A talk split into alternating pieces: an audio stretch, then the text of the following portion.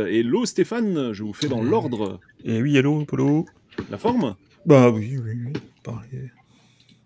Voilà, depuis la semaine dernière, on a été, euh, on en fait presque un par semaine. Et va. oui, oui, oui, oui, on avait parlé de, de, de notre ami Mark Zuckerberg, euh, enfin, qui n'est pas vraiment notre ami d'ailleurs, et, de et du métavers, euh, de tous ces jeux de mots magnifiques. Métavers ou métaverse euh, Comment tu dirais toi, métaverse? Bon, oui, oui, parce que je le dis en anglais, euh, D'accord. il y en a qui le francisent en fait. Voilà. Et on donc, va pas, pour- on va pas du tout parler du métavers aujourd'hui. Non, pas du tout. On mais par contre, on va parler d'un truc vert, par contre, un truc qui est, qui est vert aussi, mais qui est pas méta. Stéphane, cette transition est magnifique. Voilà. Donc je passe à JB. Hello JB. Et bonjour à vous tous. La forme? Tranquillement, oui. grand, pour, grand défenseur de. J'allais dire pourvoyeur, c'est un peu l'inverse. grand défenseur de la Xbox euh, ici ce soir. Ouais, malgré tout, ouais. Parce qu'il y a des choses à dire sur cette machine. Ouais. Ça, ça- ça, c'est du pull. Ah bah, Ah bah oui, oui. Oh, c'est beau, le pull Xbox. Et nous passons à Damien, justement, avec son magnifique pull de Noël Xbox. salut à tous. Salut. La forme? Bah oui, écoutez, hein, on essaie de, essaie de se réchauffer comme on peut avec un petit pull euh, de Noël. Tout, tout de vert vêtu Voilà, avec pour l'occasion. petite tisane, tout ça. Hop. Bon, et toi, tu on est viens- dans l'hiver. On est, Tu viens, on tu est- viens défendre ou contrer euh, la, la percée de ce Ni nouvel arrivant Moi, J'ai euh, pas de camp. Euh, les gens qui me connaissent savent que j'aime tout. Euh, et à la fois, je sais bien critiquer toutes les parties aussi, parce que bah, tout le monde n'est pas infaillible ou parfait, donc Tout à fait. je suis neutre. Tu es comme notre ami AHL, on s'en fout du support, l'important c'est les jeux. C'est ça. Là-dessus, il a raison. C'est une bonne philosophie. Oui, il a, il a raison, tout à fait. Euh, je suis en train d'updater la vignette, la magnifique tu allais vignette. faire le jeu de mots, c'est une bonne file, tiret, osophie. Euh, non, non, je, ne- je ne l'avais pas celle-là. Euh, et nous avons également le Douglas Alves, la puissance du Doug, en notre présence. Hello Douglas. Hello La forme? Oh là Fatigué. Fatigué tu, récupères tout, dou- tout doucement de la Big Edge Convention ou euh, ouais, Oh là S'il y avait que ça.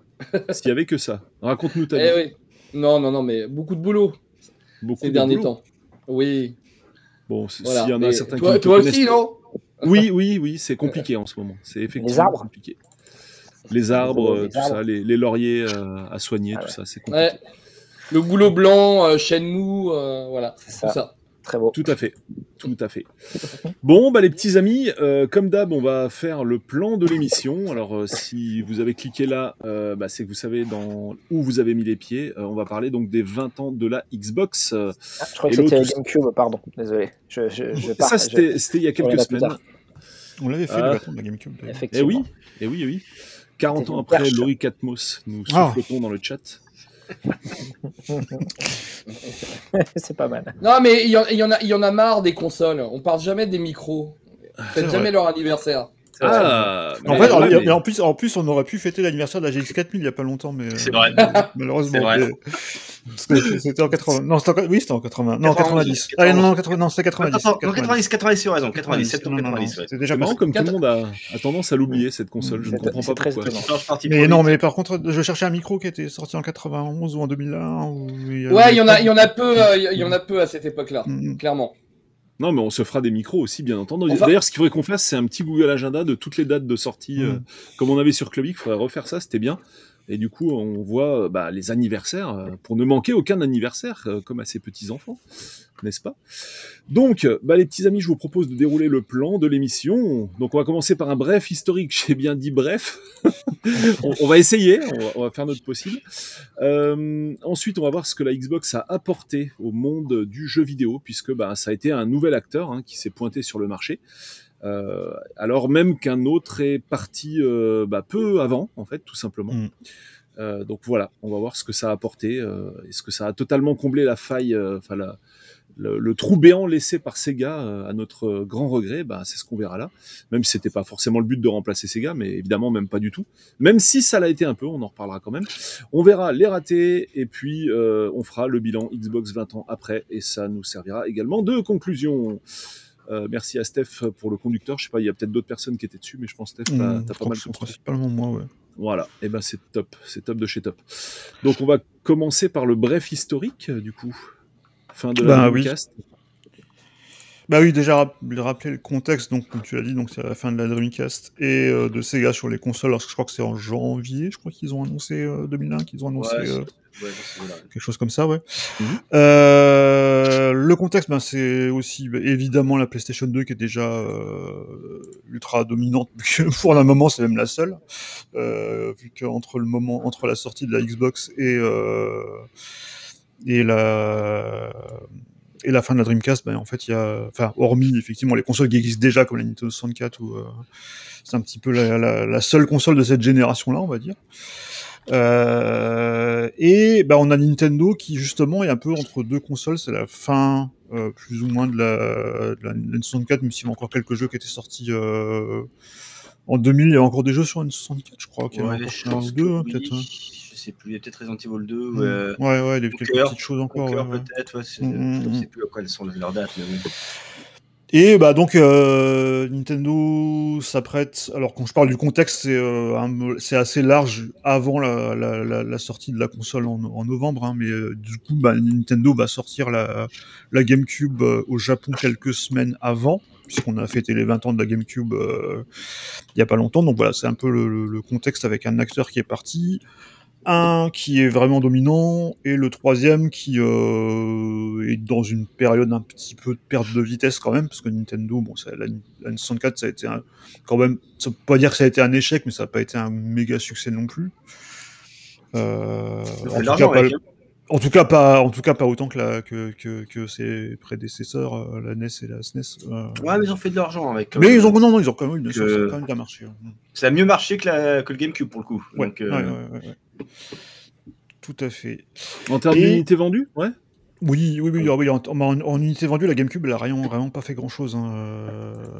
C'était, euh, j'ai plus, j'avais plus les chiffres. euh, Non, c'est dérisoire, c'est c'est très peu de ventes. Et puis euh, surtout, c'est que sur 64, qui était une machine malgré tout assez populaire aux États-Unis et un peu en Europe, euh, voilà, Mhm. euh, quand il y avait un gros jeu, il était forcément Ouais, million seller. ça. Donc euh, voilà, donc, euh, et, et comme de par hasard, il était Nintendo à majorité. Donc ben, voilà, avec les rentrées d'argent sont faites euh, Ouais. quand même, c'est GameCube, c'est 32 millions en tout, et euh, non, euh, N64 c'est 32 millions, Ouais, et GameCube c'est c'est moins. 21 millions. Voilà. Ouais, GameCube c'est pas- beaucoup moins et, euh, et ouf. GameCube, est- la GameCube c'est une des rares consoles euh, que Nintendo a, a baissé à, à- au maximum. Rapidement. Les dernières se, bra- bra- Nintendo. bra- hein. se bradaient à 99 euh, Ah, on, on en euros. avait parlé euh, quand on avait voilà. fait. euh. Voilà. Et donc, bah, Microsoft arrive là-dedans. Et Microsoft, en fait, faut quand même, faut quand même rappeler qu'ils sont pas tout à fait débutants euh, sur le jeu vidéo en général, bien sûr, parce qu'il y a le PC, euh, DOS puis Windows sur lesquels bah, ils sont déjà présents.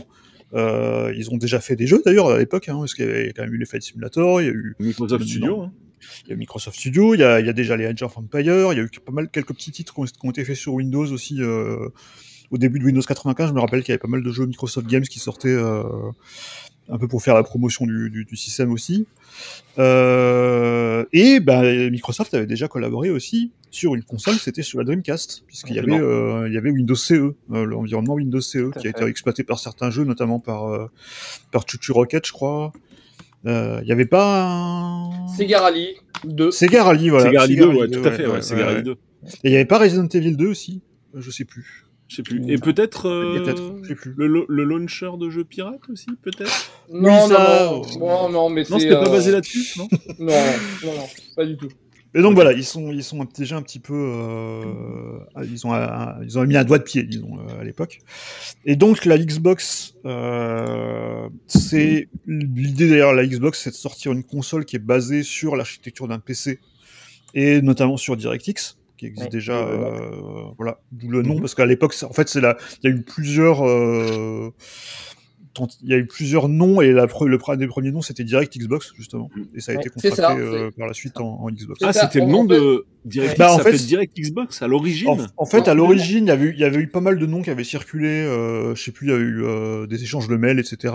Il y avait- D'ailleurs, il y a un- quelqu'un qui avait, apparemment, il y avait quelqu'un sur Wikipédia, c'était écrit qu'il y avait quelqu'un de, de Microsoft qui avait, qui avait eu l'idée de XX Xbox parce qu'il y aurait eu des jeux plus adultes que sur les autres consoles. Oui, mais euh, le, le, le, le, le nom- le nom, euh, comme, euh, comme ils ont, ils ont pas réussi à se décider sur un, Voilà. sur un nouveau nom, en fait, ils ont gardé l'idée de base qui est, euh, en fait, l'idée de base, c'était la, la, Hmm. voilà, c'est ça, c'est la, la boîte à DirectX. Voilà, c'est ça. Voilà. Non, mais vraiment, DirectX existait bien avant la Xbox, non? Ah oui, bien sûr, bien sûr, bien sûr. bien Ah oui, bien sûr. il existait déjà sur On est Windows. d'accord. en gros, c'est une console basée sur euh, DirectX. Mm. Donc euh, la Xbox. Mm, mm. Voilà. Mais, Et, mais euh, genre, avant, DirectX ne s'appait pas DirectX avant la Ah, Xbox, si, bien sûr. ça que vous avez dit? Ah non, non, bien sûr. ça, s'appelait déjà DirectX et c'était déjà. En fait, DirectX, c'est ça- un nom qui a été décidé en 95. Donc C'est ça. oui, Mm, mm. bien avant. Mm. Mais par contre, euh, je rajouterai un détail.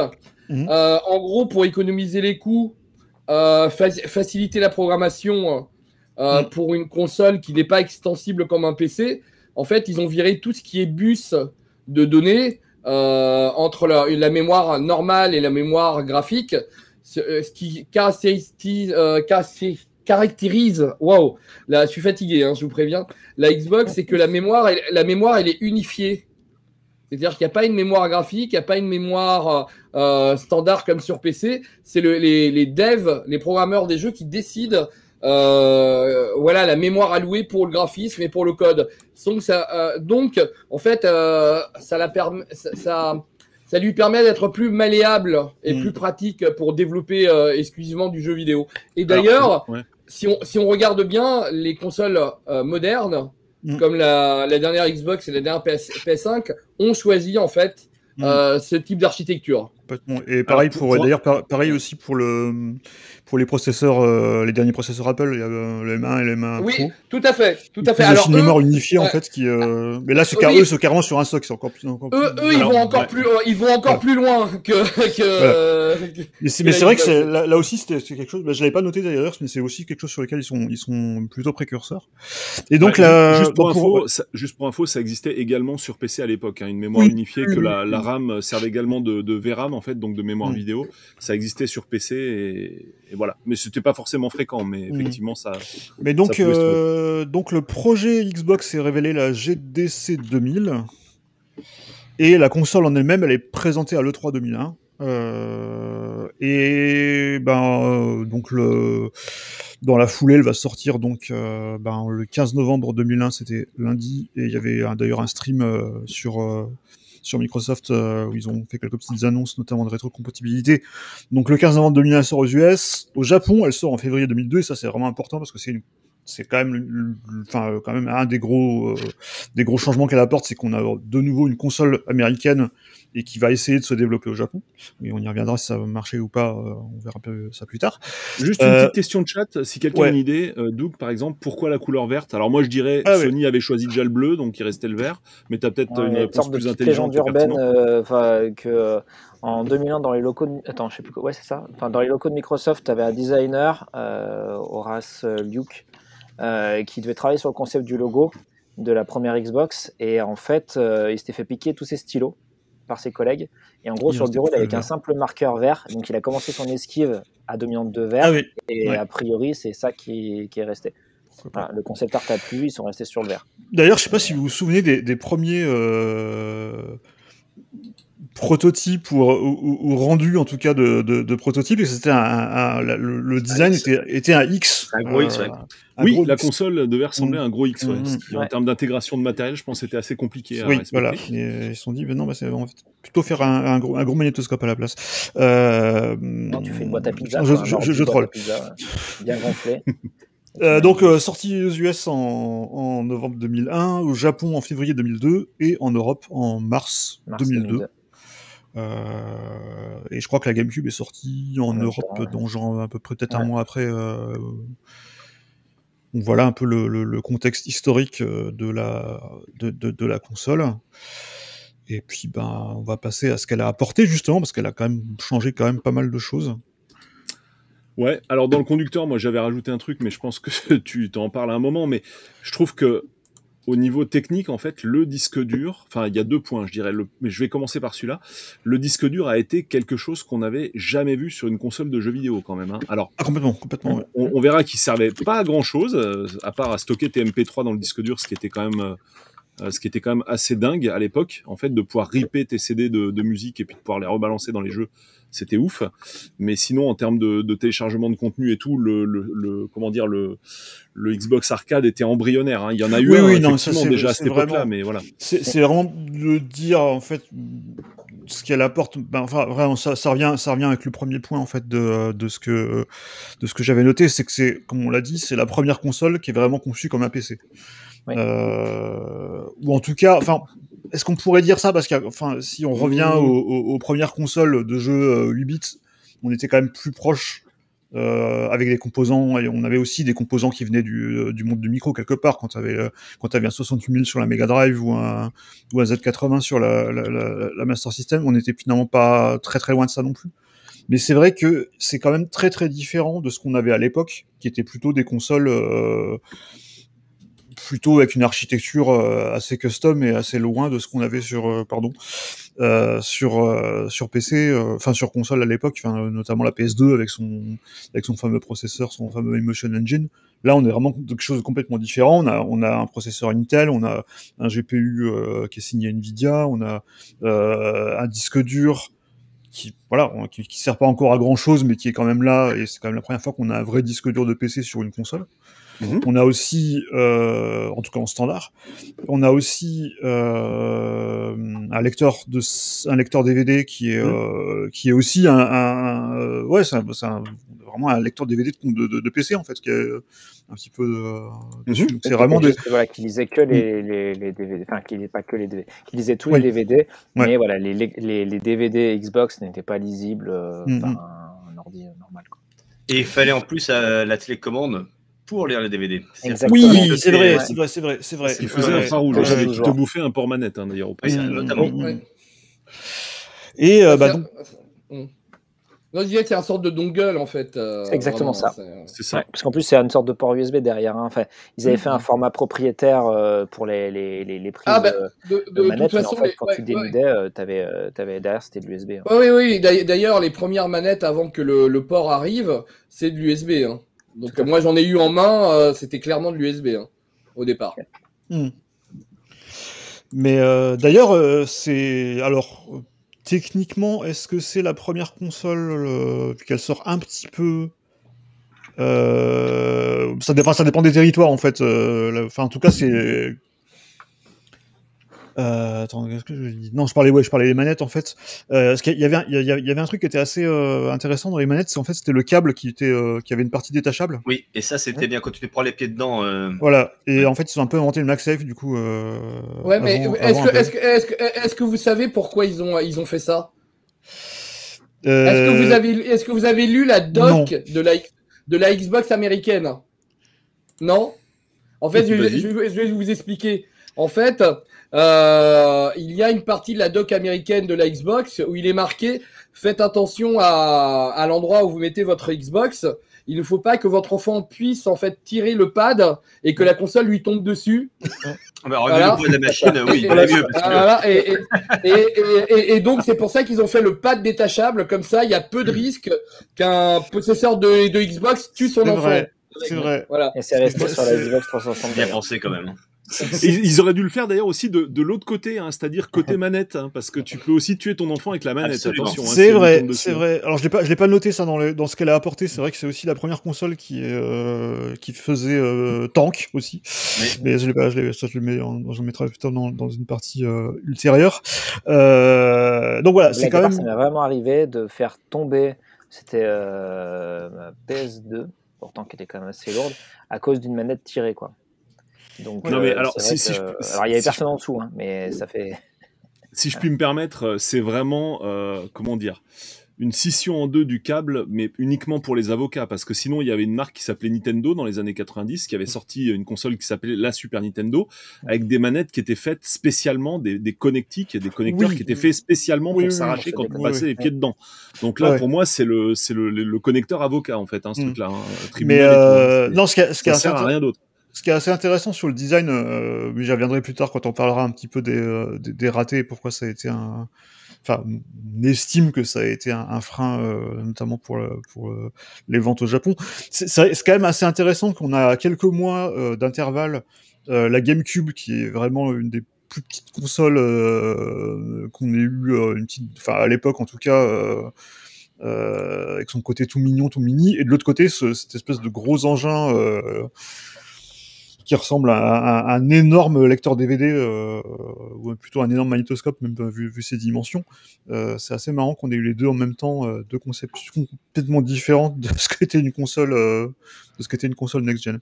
Ouais, mais après, Euh, c'est américain, faut pas oublier ça. voilà, c'est américain, voilà, c'est- comme ça, quand, quand Mais- la NES, euh, c'est un- c'est une grosse boîte, hein, donc Mais, par, mais, mais par, rapport à, par rapport à ça, c'est quand même intéressant de voir que, euh, contrairement notamment à la Lynx, parce que euh, Oui. Là, on avait vraiment une justification du fait euh, qu'elle soit énorme parce qu'il y avait plein de choses dedans. Mm. Euh, la- alors, pour, pour rappel, la Lynx, en fait, euh, il l'avait faite aussi, la première Lynx, la première génération, il l'avait faite aussi grande juste parce qu'il y avait une étude de marché qui montrait que, euh, bah, qu'il Oui, que- oui, tout à fait. qu'il fallait que ça fasse grand et qu'il fallait que Ah ça oui, fasse mais puissant, c'est à quoi. l'américaine, encore une fois. Voilà, à l'américaine. Du. Après, c'est vrai que quand tu démontes la console, hein, j'avais montré en vidéo dans, sur la chaîne une console que j'avais eue à 7 euros, euh, avec en plus un jeu dedans, en fait. Quand j'ai ouvert le tiroir, j'ai vu qu'il y avait carrément un PGR dedans. Euh, c'est vrai que l'intégration, elle est quand même, euh, enfin, sachant que c'est un vrai drive CD euh, comme de Mm. PC, en fait, hein, Mm. euh, 5 pouces un quart, si je dis pas de conneries. Enfin, on voit que, ouais, la place n'est pas en trop. hein. Je veux dire, c'est pas une TurboGrafx 16 Ah non, non, non, pas du tout, bourrée pas de du vide. tout. hein, Pas du tout, pour- elle est pas, elle est pas du tout pleine de vide. Et par contre, c'est vrai que ça a aussi un, un- un avantage, notamment pour, euh, bah, pour la restauration de la, de la- console, c'est qu'on peut, euh, on peut changer le disque, on peut changer, euh, je crois même le lecteur, je crois qu'il y avait, un- je, je crois que c'était. Ouais, euh, c'est assez compliqué parce qu'il y a un c'est assez compliqué, ouais, c'est c'est mais- assez compliqué quand même, mais euh, Ouais. enfin c'est faisable en tout cas.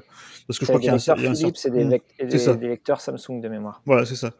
Euh, mais on peut le faire, quoi. Et euh, c'est quand même un sacré. Euh, ouais, c'est un, un point qu'il fallait qu'il fallait noter. Mais ça dépasse ça. Ça, dé- ça dépasse le, la seule conception. C'est déjà, comme on a dit euh, un peu plus tôt, ben, ça va permettre, au, vu que c'est basé sur DirectX, ça va permettre aussi aux développeurs euh, de développer plus facilement sur la console, ce qui était un peu le, le- le- un des objectifs justement de Microsoft c'était euh, de, de, bah, de permettre à des, euh, à des développeurs qui viennent plutôt du, du monde de Windows euh, de développer des jeux sur Xbox. Mm. Donc ça c'est quand même assez, assez précurseur là encore parce que c'est finalement ce qu'on a eu euh, plus tard avec la génération euh, PS4 et Xbox One.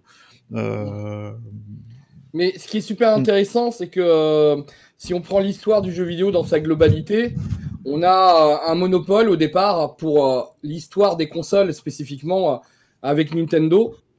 Et euh, Sega arrive, baisse les, euh, tout ce qui est euh, royalties, enfin Mhm, pas mhm. royalties, mais en fait les droits de publication sur, leur sur leur console pour faire chier Nintendo.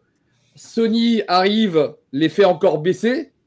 Et Microsoft, ils arrivent av- avec un peu le sur PC, on fait pas payer les, euh, les gens qui font du, du logiciel sur notre OS, donc ils les baissent encore plus. Donc euh, il y a vraiment une sorte de d'évolution euh, vraiment où le, où le prix euh, d'entrée, euh, l'accès aux consoles devient de, de plus en Mhm. plus accessible aux studios. Ouais. ouais, ouais. Je me souviens que la rémunération des jeux sur euh, les jeux Microsoft en général et même sur PC était la meilleure. Quand je bossais au magasin Mm. Ultima Strasbourg, c'était là que c'est- c'était le Mm. bah, l'éditeur le moins radin en fait de, de Mm. tous et Nintendo étant le plus évidemment. Ouais, tout à, tout à fait, tout à fait. Et quand on voit par exemple que le que le kit de la PS2 était hyper cher, il se euh, et, et que le kit était complètement ignoble et honteux à la à la base avec plein de programmes qu'on compilait qui buguaient et que tu voyais à côté en face un Sega avec son kit kata- katana qui coûtait, je crois l'équivalent de ah je sais plus si c'était 4000 euros ou euh, euh, ou 4000 francs à l'époque. On n'était pas passé en euros, hein, je, je crois. hein. Euh, en En 2001, non, non, 2001, non, on a non. commencé, Non, ouais, ouais, c'est- ouais. c'est Donc- moderne. en 2001. ouais. Donc, un, un kit, un kit Sega Dreamcast Katana, ça coûtait 4000, 5000 francs. Hmm. C'était ridicule.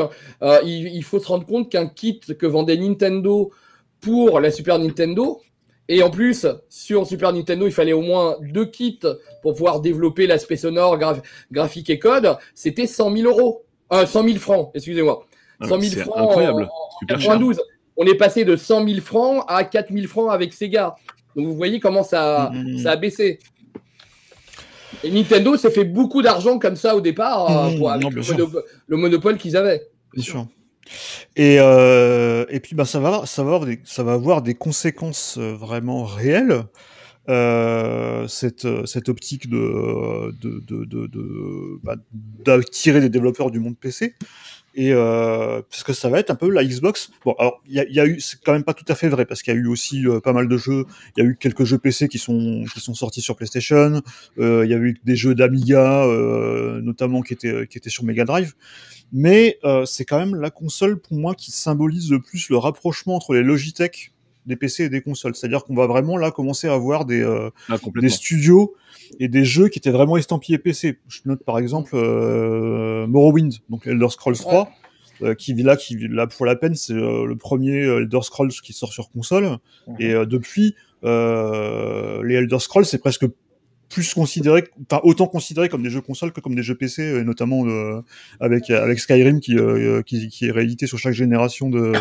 Et, et, et, et- et- ouais. Mm. et pour le et pour le coup, ça vous rappelle pas une autre console?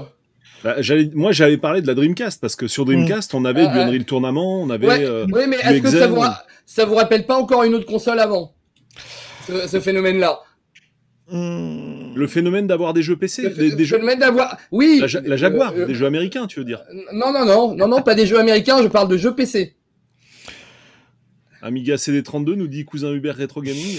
Oh non, non, non, la, la PC Engine Eh mais oui, oui, oui. et, et la mé- et- Ah et oui. dans une mo- et dans une moindre mesure la Mega Drive. Mm, mm, C'est mm, tous les vrai. studios, tous les studios qui développaient sur les sur les micros japonais. Ouais. Euh, et qui et qui avaient Bon. pas l'argent et qui avaient pas l'argent de payer Nintendo, ils sont allés sur Mega Drive et sur PC Engine comme par exemple juste la, euh, la Wolf Team, ouais. Wolf Team, ils viennent du PC 88, euh, Hardink, euh, tous ces éditeurs et studios là, ils ils sont arrivés sur console à cause à cause des de, du fait que bah, euh, NEC, Hudson et, et Sega leur demandaient pas euh, autant d'argent que chez Nintendo.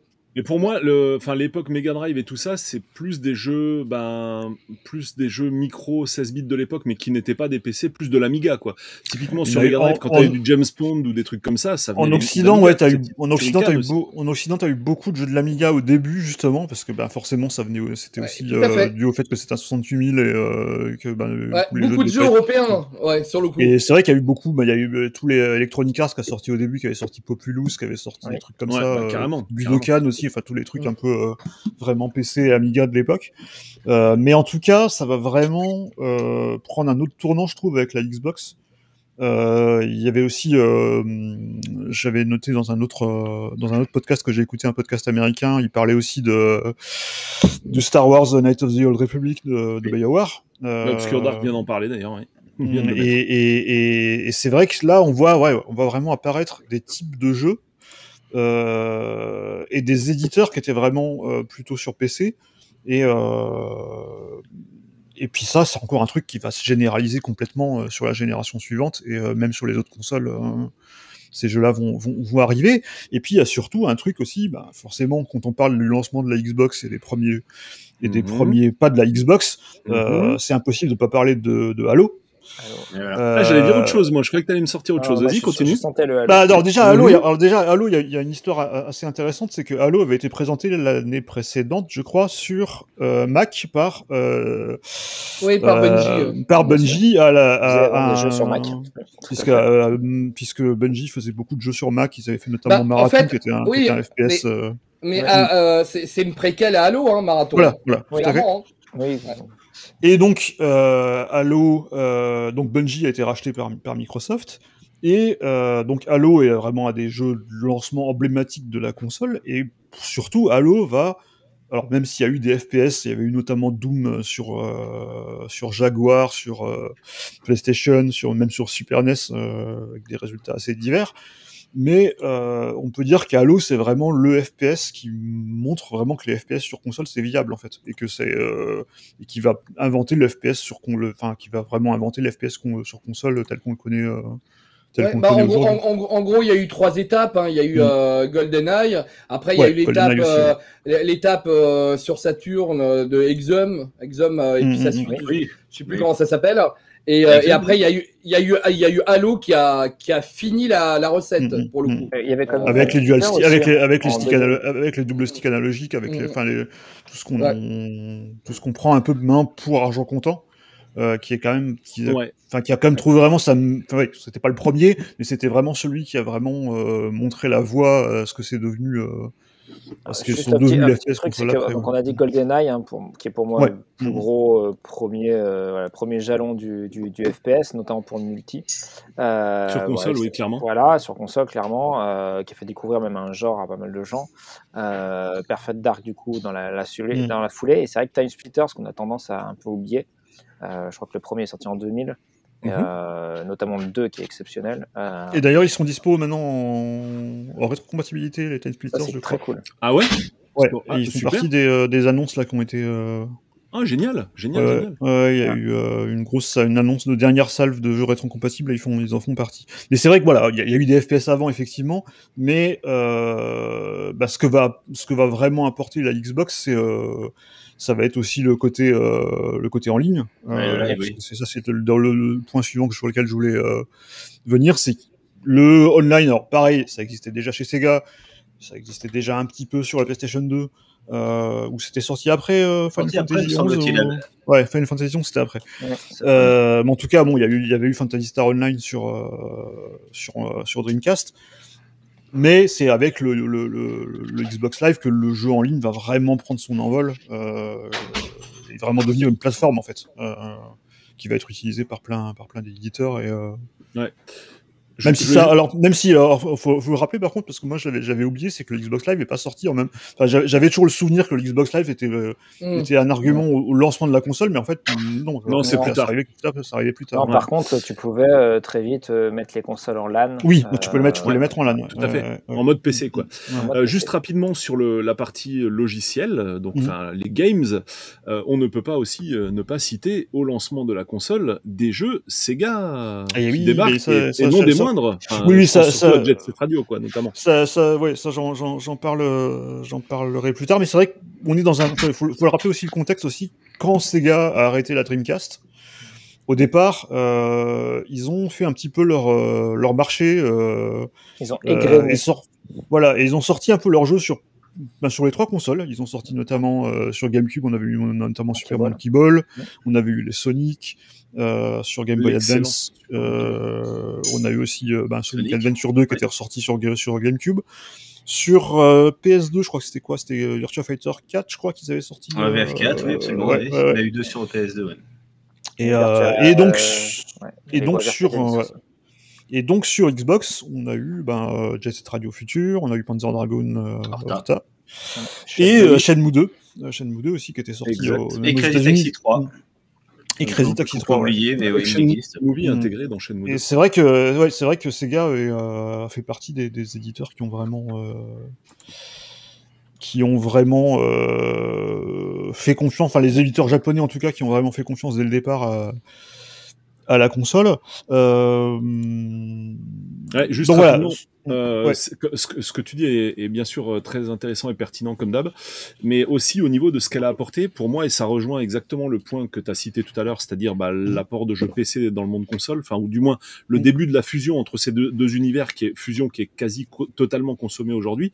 Euh, moi, ce, ce qu'elle a apporté aussi, c'est, euh, comment dire, le retour du lead des développeurs, euh, comment dire, américains, enfin, Mm, mm, aussi, américains ou européens qui avaient mais totalement été euh, squeezés à l'époque euh, à la période enfin pendant la période 16 bits bien sûr il y en avait mais je veux dire pendant la période Mega Drive Super NES tu ne pouvais pas avoir une console qui marche sans Ouais. éditeur japonais Oui, oui, c'est complètement vrai. là il y en a eu des éditeurs japonais sur Xbox hein, je suis pas en train de dire qu'il n'y en a pas eu mais je veux dire elle aurait pu ça. vivre sans eux Elle voilà. aurait pu vivre sans eux, mais c'est quand et même. elle a quasiment vécu sans eux comme vient de le dire Gilles Bah, quoi, en fait. Oui, c'est parce qu'il y a eu des éditeurs japonais développeurs japonais sur la machine, mais ça a toujours été un peu à rebours. C'est-à-dire que quand Konami décide de sortir euh, Metal Gear Solid 2, euh, c'est bien, Ouais, c'était oui. voilà, oui, c'est bien ça. après. Mm, mm. Euh, pareil pour Project Zero et compagnie. Enfin, ce sont déjà des jeux qui sont existants sur d'autres supports, donc ils vont arriver. Il y a- pour Hormis, moi, il y a, ouais, oui. dans mon souvenir, a guère que Sega qui a développé réellement des jeux exclusifs. Donc, Mais après, il y a, euh, euh, il y a Tecmo Techno, Euh, ouais. Techno avec qui a fait Live, Alive, effectivement. avec euh, fait, ouais, or Gaiden, qui est très, qui est très très très typé Xbox, Mm. Ninja Gaiden, même s'il est arrivé après sur d'autres supports. Oui. Qui était ouf. Euh, ouais. Qui était oufissime. Et qui est- quelques petits jeux euh, sympas. Lequel j'avais rejoué récemment d'ailleurs, parce qu'il était ressorti sur euh, la rétrocompatibilité. Euh... Alors, le gameplay va un petit peu. euh, Enfin, il faisait quand même 2000, quoi. le- le- C'était quand même un peu frustrant par certains, par certains aspects, mais c'était quand même Ouais. pas mal vieilli. Surtout qu'en plus, on pouvait y jouer en 4K euh, et en 60 images par seconde euh, sur, la, sur la Xbox One X. Euh, mais voilà. Alors, mais en fait, c'est comme pour plein d'autres trucs, en fait. La Xbox, euh, la première Xbox a planté un petit peu la, a planté un peu la graine qui s'est vraiment développée avec la génération suivante, je trouve. Et c'est pareil sur, le- sur le point que je voulais faire, ben justement, ça fait un- une transition sur le, le côté japonais. Euh, effectivement, la console a pas été un, comme on le verra, elle a pas été un succès au Japon. On peut, on peut pas dire que c'était un, voilà. Mais elle a quand même bénéficié d'un soutien des éditeurs japonais, ce qui était quand même pas donné dès le départ. Et depuis, après, sur la génération suivante, on a commencé à, bah, il y a pas, il y a, il y a très peu de jeux, euh, hormis euh, les exclus euh, de chaque éditeur, de chaque constructeur, qui sont pas sortis sur euh, 360 et PS3. Oui. C'est quand même ça, ça s'est quand même beaucoup plus généralisé et même PC après. C'est-à-dire que ça a aussi créé un, je pense que ça a aussi créé un effet euh, de de- d'appétence aussi pour les jeux consoles sur pour les jeux japonais euh, venus du monde console sur PC aussi.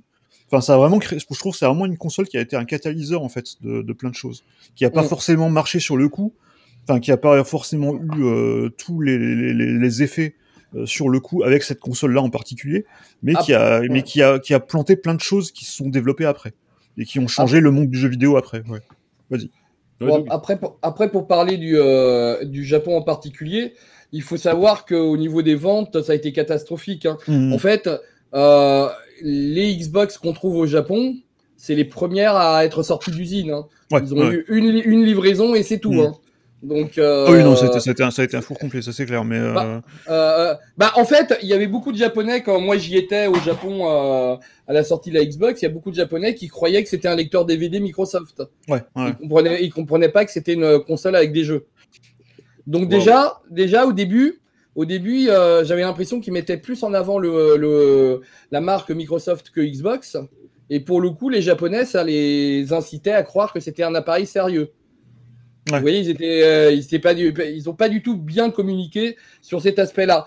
Par contre, ils, euh, ils ont eu beaucoup de jeux japonais parce que euh, Microsoft a, a arrosé euh, de chèques les, les éditeurs japonais. hein. Ils avaient beaucoup, beaucoup d'argent et euh, Ah oui, il y a beaucoup de japonais, Hmm. beaucoup de japonais qui ont dit oui, ok, on fait un jeu.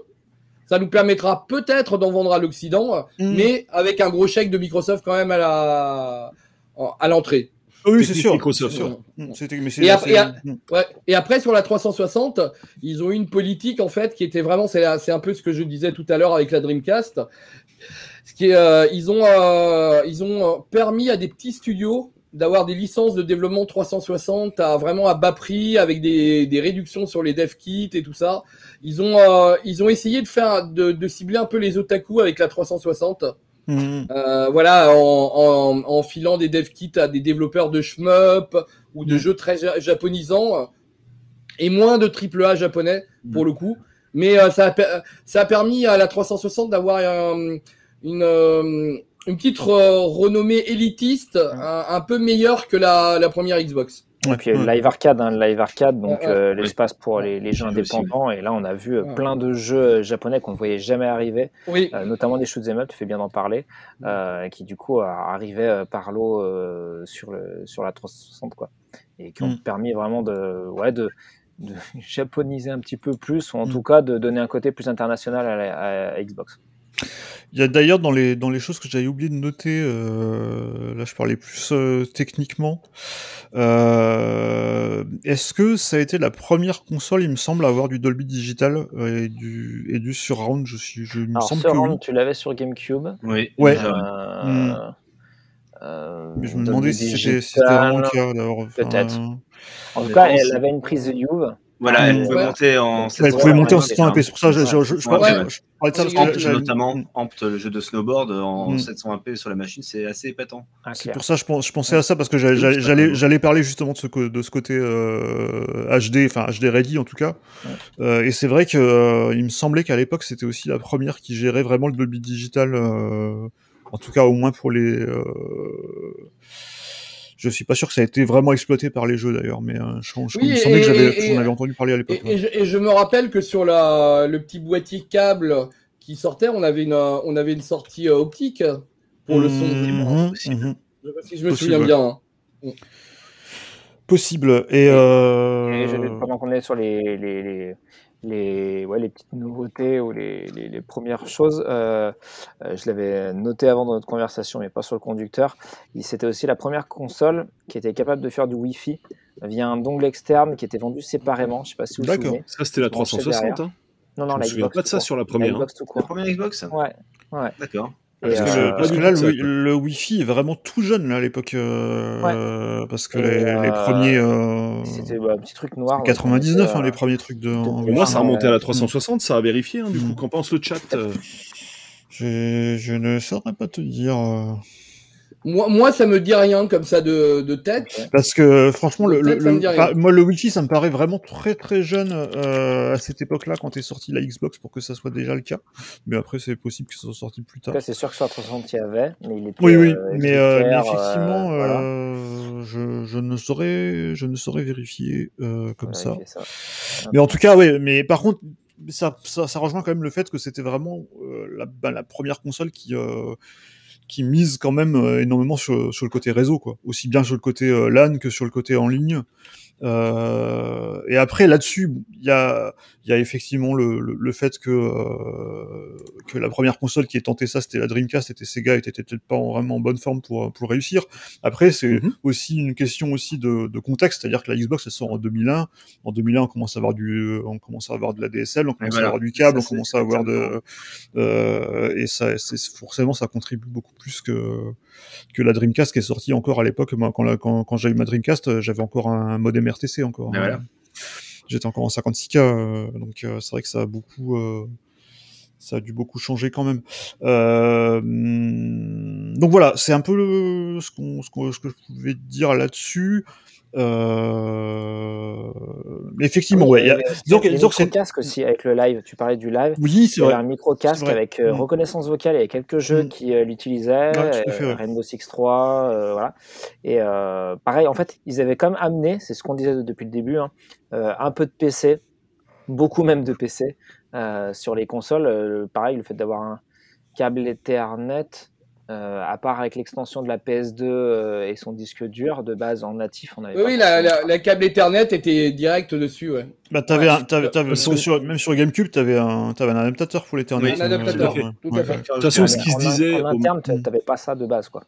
Ouais, ce qui se disait déjà quand la console était, était à peine sortie, on savait tous, et au niveau des, des gamers, se disait que, ben, on savait que Microsoft avait une grosse expérience dans le genre réseau, Mhm. euh, qu'ils avaient des gros serveurs euh, derrière, et ce qui était vrai en fait. Hein. Et effectivement, il s'est avéré que sur les trois bah, protagonistes, ça a été un des plus performants sur Mhm. ce sujet-là. Bon, ça a été aussi l'arrivée du réseau payant euh, à partir ça. de la 360. Ouais, hein. ouais. Euh, C'était beaucoup. Voilà. Non, euh, ouais, c'était même pas mal décrié. Hein. Euh, parce que tout le gens disaient attends payer pour jouer en ligne sur PC j'ai pas ça. Puis bon on connaît tous euh, l'histoire de- du Xbox Live sur PC hein, et du euh, Mm. Xbox Game for Windows Live. Euh, voilà. Mais mais effectivement ils ont vraiment essayé de, de- bah, d'apporter euh, dès leur première console pas mal de changements ou pas mal de ouais, pas mal de nouveautés au petit monde à, petit- au- Je- à je- l'écosystème. je- je- Ah, Julien, Julien, parle de la sortie optique, ouais. Et- et Julien Troll aussi, il dit que par contre, plastique dégueu, lourde, moche et manette de merde. Oh, c'est pas En gentil. Ah, c'est. Ouais, c'est particulier comme bécane, encore une fois. Ouais, mais... franchement, non, mais après, moi, ça fait partie pour moi de, enfin, vraiment, moi, c'est, euh, bah, on va enchaîner sur les ratés, d'ailleurs, puisque j'ai, j'ai ferminé sur cette partie-là. Oui, non, mais Ah, il y a même- BFG qui nous dit que le, le live était payant depuis la première, en fait, Oui. hein, depuis la Oui, oui. classique. Oui, oui. Ouais. Non, mais en fait, oui, quand même, là, elle est, elle est, elle est lourde, elle, elle est moche, mais il y a aussi le fait qu'on ne puisse rien poser dessus à plat. Oui. C'est vrai. C'est vrai. Moi, ouais. vraiment, sur ce, sur ce point-là, moi, c'est vraiment le truc. Alors, par, moi, par personnellement, je suis passé complètement à côté de la première Xbox, euh, mais c'est vraiment la console qui m'intéressait pas du tout à l'époque. Moi, j'étais vraiment dans le, dans le côté euh, plus euh, fun et, euh, et coloré euh, de la, de la GameCube et euh, enfin je sortais de la Dreamcast c'est vraiment ce qui me plaisait dans le jeu vidéo à l'époque donc du coup moi la Xbox quand j'ai vu ça euh, le truc euh, tank énorme avec une manette en plus euh, qui, euh, Ah, moi pareil, c'est mal passé. voilà parce qu'on va on va on va reparler de la manette euh, tout de suite justement Euh, la manette la première manette de la Xbox c'est le, le fameux Duke Oui. euh, et c'est Oui. une manette qui est faite pour des bah, c'est oui, voilà, encore une fois, c'est Grandes fait mains. pour des, des mains, des grandes mains d'Américains. quoi. Non, américain. Euh, Non. Manette de de- maçon, nous dit Thomas. Oui, mais Franchement, moi, franchement, à l'époque, euh, je pense pas que j'aurais pu physiquement la tenir. Euh, vraiment. est plus, hein. Mais va- enfin, pour- elle aurait été, elle aurait, elle aurait été trop grosse pour, pour, pour mes mains, vraiment. Oui, Et, mais euh, heu- heu- heureusement, ils ont fait des- une manette pour les. Japonais. Ah, oui, et qui est Oui, alors, est-ce que la. quelqu'un veut, est-ce que quelqu'un c'est- veut raconter ce fantastique euh, fail euh, commercial Enfin, pas Mais- commercial, mais comment Bah, dire Marketing, pardon. Ça, bah, ça- à ça- quel ça- niveau À quel Hmm. niveau me fait le marketing De la machine Bah, au ou- niveau que c'est en gros, les Japonais, vous avez des trop petites mains, donc on va vous faire Ah, ça, oui, manette, c'est. Non, il y a un truc qui est aberrant au niveau de la manette. C'était ça, la communication officielle. Oui, oui, non, mais J'ai ramené des exemples. Ça va vous faire marrer parce que les Américains, ils avaient déjà fait ça à l'époque quand même. Exa- exactement. Voilà, ils avaient fait ça. exactement. Vous la déballer. Quand on voit une manette de non, mais Jaguar, en, voilà, en- en- en- fait, en fait, JB, JB, ça date, ça date de l'intellivision, hein, cette, cette Absolument, manie. oui, de, monsieur. de, de la euh, La télévision affreuse, etc. Donc, Mm. voilà, un spécimen de merde, de manette de merde, qui est donc Voilà. effectivement assez calqué sur la télévision. On est bien d'accord, Douglas, parce qu'il y, a déjà- il y a déjà un clavier là aussi. Donc, euh, voilà.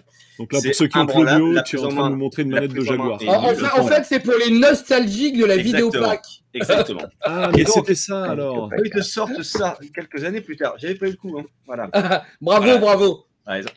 Qui est absolument affreuse. Alors, on va montrer ça pour les gens qui Mm. qui n'ont jamais vu ça. Voilà. Donc, voilà. Non, mais c'est ça, c'est c'est C'est hallucinant. Quoi. La- rien que- donc déjà, c'est très gros. La position des boutons là est nulle. Et les boutons LR. Les boutons te font mal aussi, voilà, les espèces de petites pastilles qui te dans le doigt. assez c'est lourdes.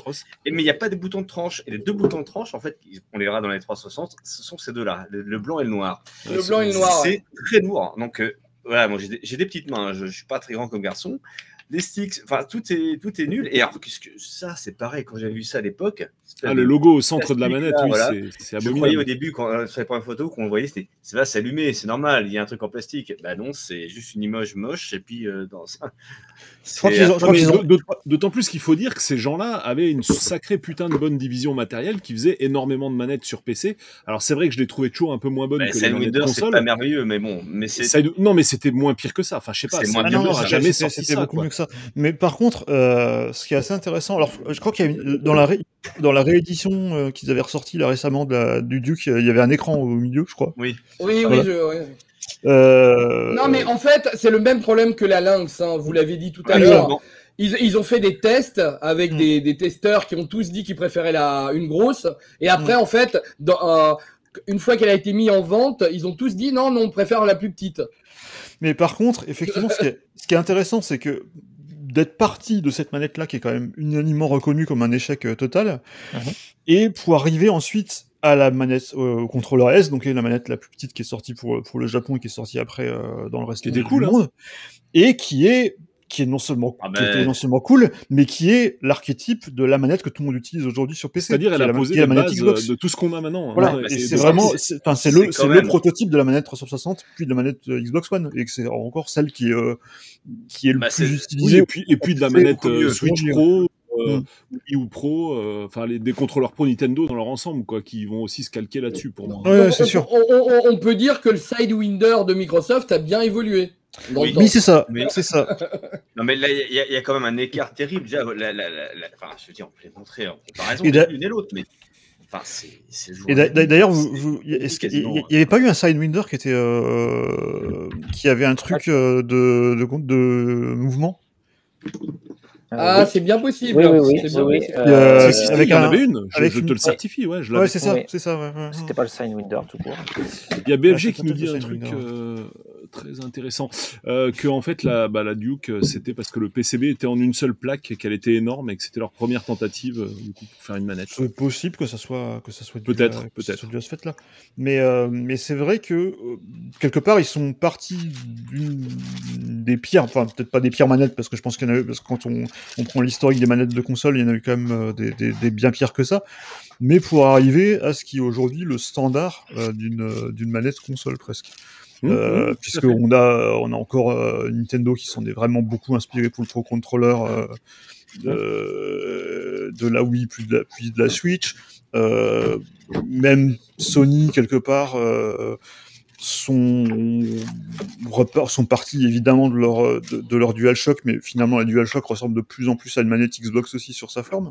Donc il y a, il y a- y a- a vraiment euh, il y a vraiment eu un, un, un glissement qui, euh, qui, qui, qui- qui est assez intéressant. Mais c'est vrai que la, première- la voilà. première manette, c'est vraiment un truc qui m'a- qui m'avait Bah, vraiment. et alors, en plus, alors que ouais, donc, complètement arrêté, ouais. euh, Microsoft euh, avait donc inventé euh, la, la Sidewinder, qui était quand même Ouais. pas si mal. Moi, j'en avais. En Mmh. plus, vous J'en rappelez, avais- on j'en pouvait les, les mettre, les brancher en cascade. Ah, Oui, tout à fait, euh, tout pour à fait, ouais. Mmh. C'était assez cool. C'était une des rares Mm. manettes qui était vraiment exploitable sur PC et qui Mm, mm. fonctionnait tout le temps. Et je- donc vraiment, on ne sait pas trop ce qui s'est passé. Et donc pour ceux qui se posaient la question de la Sidewinder avec euh, capture de, mou- de mouvement, c'est la Freestyle Pro. Donc la Sidewinder Freestyle Pro qui avait un, Mmh. un système Exact. de détecteur de mouvement à billes euh, de mercure. Voilà, c'était Mercure. euh, voilà. Et, ça marchait. Mercure, Ça effectivement. marchait. Et c'est vieux, mais ça marchait. Et puis surtout, Microsoft faisait aussi des, des manettes euh, plus euh, joystick, plus euh, analogique, simulateur de vol, qui était, qui était vraiment sympa. Moi, j'avais un Sidewinder, une manette sur, P- sur PC qui était, Oui, qui bah était vraiment super, qui était un super hein, joystick. tout à fait. En fait, c'est Mm. vrai qu'en écoutant cette émission, tu te dis que Xbox a énormément apporté au monde du jeu vidéo, hein, en réalité. Bah, Bah, oui. Non, plus mais que on n'y quelque pense part, pas oui, forcément, euh, quoi. Quelque niveau, part, oui. parce que parce qu'en plus, non seulement euh, ils ont un petit peu modifié euh, la perception des, enfin, des consoles, enfin, ils ont, ils ont même fait évoluer les consoles vers quelque chose de plus occidental et de plus euh, qui se font plus avec le PC. Mais en plus, au-delà des consoles, tout ça s'est répercuté après dans le PC. Euh, Oui, oui, il y a eu un puisque- effet boomerang, ouais. Ah. Puisque sur PC, on utilise principalement des manettes Xbox quand même. Euh, maintenant, en plus, on a. On va y venir après, euh, mais on a le Game Pass sur PC. euh, et même la marque Xbox, qui, euh, au-delà des consoles, maintenant est aussi la marque de tout ce qui est euh, jeux vidéo chez, chez Microsoft, et notamment, Oui. euh, et notamment sur PC. Donc c'est vrai que c'est, euh, c'est- c'est- ça a eu beaucoup de répercussions.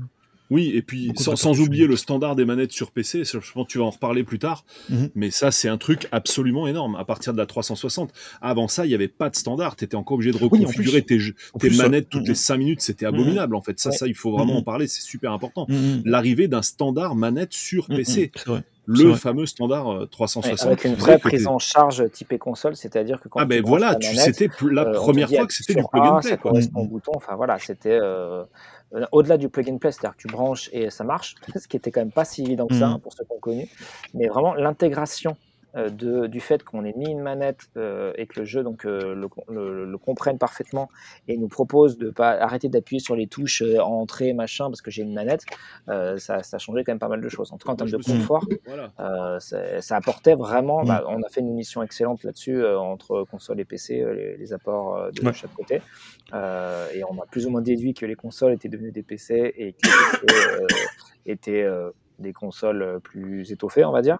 Euh, parce que vraiment, il y a eu euh, des vases communicants de part et d'autre. Et, euh, et c'est en grande partie, euh, du coup, euh, grâce au, au travail de Microsoft. Très mm, Oui. complètement. Et c'est vrai que pour rappel, hein, avant Xbox, donc avant la 360, sur PC 1, tu avais des manettes de merde, alors que maintenant, bah, à partir de la 360, tu as pu mettre tes manettes console sur PC, ce qui est Ouais. juste une avancée dingue, parce que sur la première Xbox, on l'a dit, c'était de l'USB, mais le connecteur était pas le même, donc tu l'avais dans Ouais. l'os. Et surtout, euh, voilà, avant ça, tu avais par exemple Logitech, faisait un pour Logitech qui faisait des manettes, faisait un logiciel qui s'appelait le Profiler, et en gros, c'était pour enregistrer ta config de boutons pour chaque jeu. Et en gros, il fallait que tu Mm. crées un profil, et je pense que Microsoft avait ça aussi, mais il fallait créer un profil pour chaque jeu pour retrouver ta configuration. Enfin, c'était un bordel innommable. Bordel qui est d'ailleurs revenu par la grande porte avec, enfin, non, plutôt par la petite porte, pardon, avec, euh, le, avec Steam, notamment le, le, enfin, le Steam Controller. Oui, Typiquement, oui, le oui. Steam Controller a, a ré- réintroduit cette merde sur le marché. D'ailleurs, Mm. le Steam, Steam Controller était un bid monumental, donc on s'en fout. Mm. Mais je veux dire, c'est la première fois que je, je voyais, je revoyais ça en fait depuis, euh, bah, depuis avant la 360. quoi. Donc Mm. l'apport au monde PC, ça, en fait, voilà, Xbox, ça n'a pas apporté qu'au monde console. Ça Ouais, a apporté aussi énormément au monde PC. On reviendra d'ailleurs plus tard là-dessus, euh, notamment au niveau du Game Pass. quoi. Complètement. Euh, bon, le flop de la console au Japon, on en a parlé. Moi, j'avais juste noté un truc, c'est est-ce que c'est vraiment un flop? Parce qu'au moins, ça, au moins, ils ont essayé, quoi. C'est ce qui Ouais, était ils déjà ont pas. essayé sans vraiment l'essayer parce qu'en Voilà. fait, il n'y a pas eu beaucoup de consoles qui ont été livrées euh, là-bas. Donc, euh, voilà. c'était plus un état de fait pour dire voilà, mais je suis pas certain qu'ils y croyaient vraiment. Non, non, franchement, c'était. Alors, d'ailleurs, il y a, il y a un, un- un- un- un témoignage, il y a pas longtemps, il y avait une. dans un podcast euh, ou une vidéo YouTube aux États-Unis, je crois, euh, quelqu'un, alors je sais plus qui, euh, avait raconté, euh, de Microsoft, avait raconté le, un moment embarrassant où ils, ont, Ah oui. ils sont allés voir Nintendo pour leur demander de- s'ils voulaient pas être rachetés. oui. Et la, la- et la- Raconte et- ça. et la réponse de Nintendo a été, le gars dit, ils ont rigolé pendant une heure à peu près. Eh ben, eh, Ça, ça fait penser dans Le Mans, euh, Le Mans 66, là, le mec euh, de chez Ford euh, qui va chez Ferrari pour demander s'ils veulent être rachetés par Ford. Il y a, voilà, le même genre de, de moments, euh, de épiques. c'est- il, doutait, il doutait de rien, disons. Euh, j'avais pas vu sont que allés t'étais passé voir au Non, Sony mais- aussi Non, mais là, savoir là encore, avaient besoin de Microsoft pour leur PS2 aussi. Oui, oui, oui, mais là encore, on, a- on voit, on voit avec la petite, euh, le, le petit fail marketing du pad au Japon et euh, cette proposition de rachat de, de Nintendo que les Américains à la fois ne comprennent pas euh, la culture japonaise Mm. et, et, euh, et se pensent supérieurs, limite pour les plus, euh, on va dire les, les plus euh, beaufs d'entre eux, Mm. se croient dans une colonie du, du, du- des États-Unis. Ah, D'ailleurs, d'ailleurs, un truc, j'ai un truc j'ai pas noté dans le dans le contexte. J'ai appris ça sur euh, en, en- regardant, euh, en faisant des recherches sur euh, euh, sur le contexte historique de la console. Le nom de code de la console était Midway quand même, donc c'était quand même pas. Voilà, dans le genre. euh, Mais on va dire que que à, à, à chaque euh, malheur, euh, toute chose malheur est bon. Finalement, ce qui est bien, c'est qu'aujourd'hui, on se rend compte qu'ils ont plus du tout cette image, qu'ils ont plus du tout cette euh, cette, cette politique-là, et qu'ils ont plus du tout ce, et justement au contraire, enfin des, des, gens comme Phil Spencer, euh, Alors, sont alors, il y a quand même toujours. plus respectueux de, de, non mais de- oui, de oui, cette oui, tout à fait, Mm, complètement. Il a, déjà, déjà, il est beaucoup plus jeu vidéo. mm, mm. Et, euh, et s'il fallait mettre quelqu'un en avant à l'époque de la première Xbox, il aurait fallu me- mettre Ed Fries en fait en, en avant. Parce qu'il a une énorme culture du jeu vidéo Mm. et il aurait été un très bon représentant. Sauf que soit il n'a pas voulu, soit Microsoft n'a pas voulu. Euh, parce que c'est vraiment la personne qui avait la, la, qu'il faut- la plus grosse culture. hein, Faut euh, se au rappeler, niveau, faut, euh, faut se rappeler d'ailleurs, faut se rappeler aussi d'ailleurs, j'en ai pas parlé, mais faut se rappeler de ce qu'est Microsoft en, en 2000-2001 quoi. C'est vraiment les, Oui. c'est, les rois du pétro, c'est les rois du monde quoi. C'est, euh, Ouais. c'est Facebook ou Google aujourd'hui quoi. Et euh, et il y a vraiment ce côté, euh, on va tout dominer, on va tout bouffer. Et, euh, d'ailleurs quand la Xbox a été annoncée, je me rappelle, c'était vraiment le diable pour pour certains justement fans notamment de jeux vidéo japonais, ils disant oh, ça y est, c'est les Microsoft, ils vont arriver, ils vont racheter tout le monde, ils vont racheter Sega, ils vont racheter. Euh... C'était un, peu ça le, le- la, la- crainte qu'on avait déjà aussi les utilisateurs de Mac qui disaient oh, ça y est, ils ont ils nous ont piqué à l'eau. Enfin voilà, c'était vraiment le, le côté, c'était encore le Microsoft vraiment très prédateur euh, de, de de la fin de l'époque Bill Gates et le début de l'époque euh, Balmer. Euh, qui voilà, c'est c'est pas c'est pas la boîte d'aujourd'hui en fait. Ça, ils ont quand même quand même beaucoup changé là-dessus aussi. Euh, sur les que dans le ra- contexte, Mm. C'est important. Faudrait peut-être refaire, enfin, faudrait peut-être un micro chapitre sur la genèse s'il y a des billes à donner. Non mais après, Mais après, tard. après, tard, moi j'ai un truc à dire, j'ai un truc à dire sur la Xbox et Microsoft, mais je comptais le dire à la fin, mais sur la, sur l'arrivée de, de Microsoft sur le marché de console. Mais si vous voulez, on en parle maintenant. On hein. verra à la fin. On, on fera un Ouais, mini truc ouais. genèse avant, avant le mon, bilan. mon petit, mon petit point, euh, comment fac, euh, comment ils appellent ça, fact sheet ou je sais plus quoi. Euh, Fact vérification, Fact checking, le à la truc à la fact mode. checking. Euh, donc, euh, ici, oui, ce donc je confirme bien que l'adaptateur Wi-Fi Xbox a existé. Euh, par contre, euh, de mémoire, il n'était pas vendu en France. Euh, il était vendu qu'aux US et il, est, c'était, il était alimenté, donc c'était bien à l'arrière de la console et il fallait l'alimenter donc avec une prise secteur et donc du coup en fait il fallait simplement euh, pour, en France acheter un, un adaptateur euh, pour, pour que la prise secteur fonctionne en France et c'était bon. D'accord. Voilà. Ah, Et vendeur de- dans un magasin. j'ai- la petite vidéo euh, YouTube euh, voilà, pour ceux qui veulent. J'ai fait la console du début à sa mort. euh, je l'ai jamais vu le truc. Tu Ah, as le lien partagé du coup, euh, comme ça Ouais, je vais le mettre sur le chat. Ok, nickel. euh, sur YouTube. Et euh, ceux qui sont donc en podcast, euh, cherchez sur YouTube. Qu'est-ce que j'ai fait comme Justement, si t'es pas admin, Xbox tu- Wireless Wi-Fi Adapter Networking. Ouais, faut Hmm. que tu me le passes à moi parce que normalement les liens apparaissent pas si t'es pas admin sur la chaîne. D'accord. Euh, je... Ouais, du coup, je vois rien. l'instant. en tant que membre du truc, c'est top. Donc je, je, je sais pas, si- enfin je, je sais pas trop qui a mis ça sur le fiasco du prix au lancement, mais c'est vrai qu'on a Ah, eu, euh, on a eu effectivement une baisse de prix, euh, je crois la plus rapide de Bah, un mois. euh, Enfin, euh, encore plus rapide que la Saturn. Je me souviens que la Saturn avait baissé assez vite, mais là un mois, Oui. ouais, c'était carrément. euh, Ouais, parce qu'elle elle coûtait combien la machine? Elle coûtait. euh, Elle Oui, ju- ju- juste un, un mot, on a changé de Mm. chapitre, on est donc bien dans les ratés. hein. On est dans les ratés, Ouais. on est dans les ratés. Euh, effectivement, euh, donc 479 euros en mars 2002 et 299 euros en avril Ça. 2002. C'est très très Euh, voilà. violent. La folie. Au bout d'un mois, ça se lançait pas et, euh, et euh, du coup, bah, Mm. voilà, Microsoft, qui est, comme tu l'as dit, Stéphane, euh, bah, encore plus qu'aujourd'hui, était vraiment vraiment très euh, dominateur et tout. Ils ont tranché tout de suite en disant allez hop, on Mm. s'aligne, euh, on- enfin plutôt on baisse de prix si c'est ça qui gêne. Le truc, c'est que bah, au bout d'un mois, les premiers acheteurs, ils Ouais, avaient un ils petit peu. Ouais. Donc, je sais pas si vous vous rappelez ce que, ce que Microsoft avait fait. Ils avaient- euh, non, je me rappelle plus. ouais. Non, ont Ils avaient offert un truc, non? Ils avaient offert un offert jeu, truc, ouais. Voilà, ils avaient manette faire euh, Ouais. euh, un jeu ou euh, deux jeux. Je crois qu'il y avait Rally Sport Challenge et euh, voilà, tu avais deux jeux pour ceux qui avaient, euh, ceux qui avaient Un, acheté. un peu comme, un peu comme, euh, comme Nintendo avec la 3DS, euh, avec leur, Exactement. euh, truc ouais, ambassadeur. exactement. euh. Absolument, c'est le Exactement. même délire. Ouais. Mais surtout qu'à l'époque, alors toi, après, c'est Polo, chaud. toi, Polo, donc tu as travaillé dans un magasin de jeux vidéo. Moi, à l'époque, j'ai- failli tenir un Micromania. Et euh, je te jure, donc j'ai chez. Micromania, donc l'entretien euh, s'est fait en 2-2, euh, c'est bon, on vous prend. Je suis resté une semaine hein, chez Micromania. Je suis resté une semaine parce que, bon, pas- parce que voilà, je- on pourrait développer, mais bon, bref, c'est vraiment des. Voilà, je ne vais, pas- développer plus loin. Mais en fait, à l'époque, le directeur euh, régional disait Bon, euh, qu'est-ce que tu penses de la Xbox? Je sais, bah, euh, ça, ça va pas être formidable. Ah non, non, on y croit à mort, on y croit à mort. En fait, Mi- Microsoft avait des gros accords avec Micromania et le but c'était fallait faire des facings de Xbox euh, dans, dans les rayons et il fallait appuyer à la vente, il fallait vraiment appuyer à la vente parce que certainement qu'il y avait une marge arrière euh, que Micromania pouvait obtenir sur chaque vente euh, de machine parce que Microsoft, on l'a dit tout à l'heure, est plutôt assez généreux et, et fait le forcing, mais le, le directeur régional disait nous on y croit à mort, c'est la machine du futur et patati patata l'argumentaire en fait ben, de Microsoft. C'est ouf, ça. Et pas de Micromania quoi. Ouais. Et quand je suis arrivé là-dedans, bon, je suis pas resté longtemps, mais euh, waouh, j'ai- Ah, c'est violent quand même. C'est intéressant hein, ce que tu dis. Donc, nous, chez, Mic- Alors, nous, chez Ultima, euh, je sais pas s'il y avait des, des soultes comme ça, donc des, des, des dessous de table, hein, j'en sais rien. Franchement, je sais pas. Par contre, ce qui est sûr, c'est qu'on haïssait la PS2. Ça, ça me fait penser à le- à l'entretien d'embauche, en fait. J'aimais pas la PS2. Je me suis dit, mais il faut que je lui dise ou pas, quoi? Je me suis dit, allez, je vais, je vais être cash. hein. Je dis, bah écoute, j'aime pas trop la PS2. ah, tu n'aimes pas la PS2 C'est- En gros, ça a validé l'entretien d'embauche, tu vois. Alors, je me suis dit qu'il allait me dégager à la première phrase.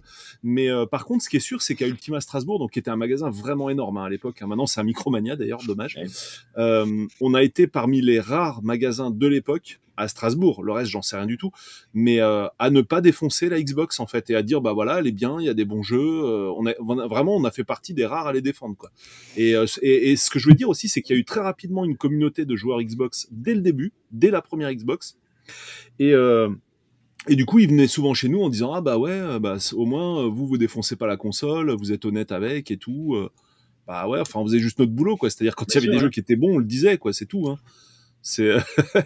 Jing- Non mais voilà, c'est euh, après voilà, on, enfin les, on vendait des tas de PS2 et des tas de jeux PS2. On Eh disait bien pas que tous les jeux étaient mauvais, mais au niveau des machines, c'est clair qu'on préférait, euh, on avait une préférence pour. euh, enfin, voilà, on n'était pas fan de la de la PS2 quand elle est sortie, même s'il y avait de très bons jeux dessus.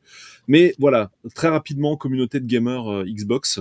Au début, évidemment minoritaire, mais je pense que ça a quand même rapidement fait boule de neige, et surtout à partir de la 360. Ouais. Alors là. Mm. euh, Là, après, carrément. la 360, ah là, la c'est 360, ça a Mm. été euh, tout, tout l'alignement des planètes était total Mm. avec cette machine. Elle a tout niqué, mais vraiment, on peut le dire très clairement. Mm. hein, c'est- Euh, donc dans les, alors j'avais noté dans les ratés, euh, mais ça c'est plutôt mon mon, mon, mon cœur de, de fan de Dreamcast qui euh, qui parle.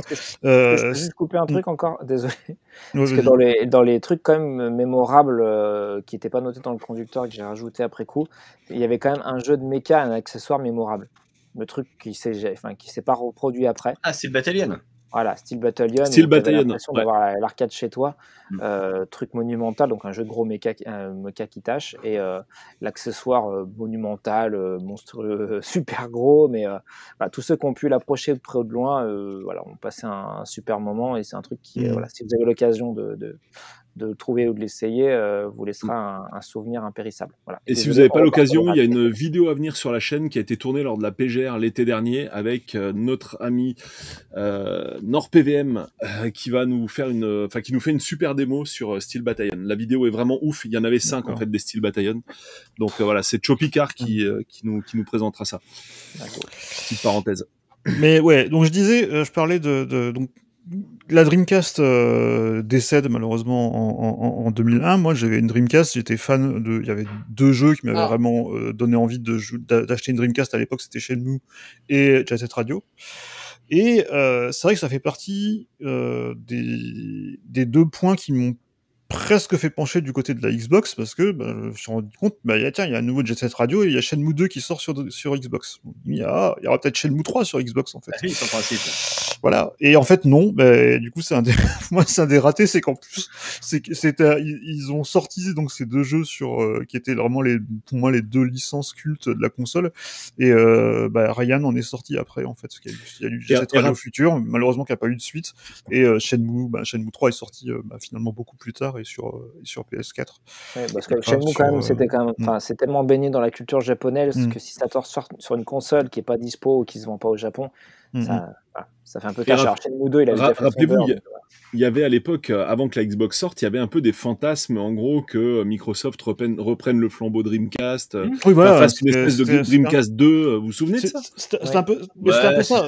c'est mais après, voilà. Mm. c'est- C'est un fantasme, hein. Oui, voilà, de- C'est c'est- c'est vrai qu'à l'époque, quand tu, quand, quand, t'as- quand tu venais d'une Dreamcast, tu te disais euh, laquelle va plus reprendre ce flambeau-là, ouais. Et, euh, et, et laquelle va reprendre le plus de licences et, euh, et continuer. Et finalement, bon, ils ont, ils ont rien fait, euh, vraiment rien fait de, de, de, de, de ça malheureusement. Euh, et donc dans les ratés, je, quelqu'un a rajouté le rachat de Rare, qui est vraiment effectivement Oula, Ah, ça, oula, ça, oula. mais quelle Voilà, gros débat. ça. Mais quelle connerie. Gros débat. Donc, le, Quel donc, dommage. Rare, on rappelle, euh, c'est euh, éditeur euh, de studio culte qui a commencé sur, euh, qui a commencé très tôt, qui a commencé sur ZX Spectrum avec euh, quand il s'appelait encore Ultimate, ils avaient sorti les fameux Nightlore, Alien 8, euh, euh, Cyberwolf et, et compagnie.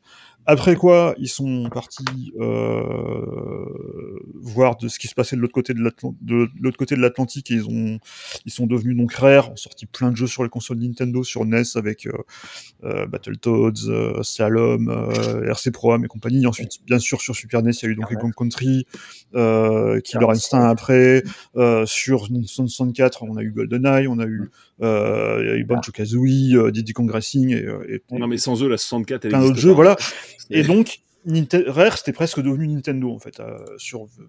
Et c'est d'ailleurs vraiment toujours. euh, après, je peut-être que peut-être que, que Doug, tu pourras en parler plus euh, euh, précisément de, de- du contexte de l'époque. Moi, moi, franchement, je me- je- quand, quand j'avais appris que, que, que, que, que Rare avait été racheté par Microsoft, je me suis dit, mais, La trahison ultime. mais, mais, mais je me dis, mais moi, moi, pour moi, c'était Nintendo, en fait. Pour moi, c'était c'était un studio Mm. Nintendo.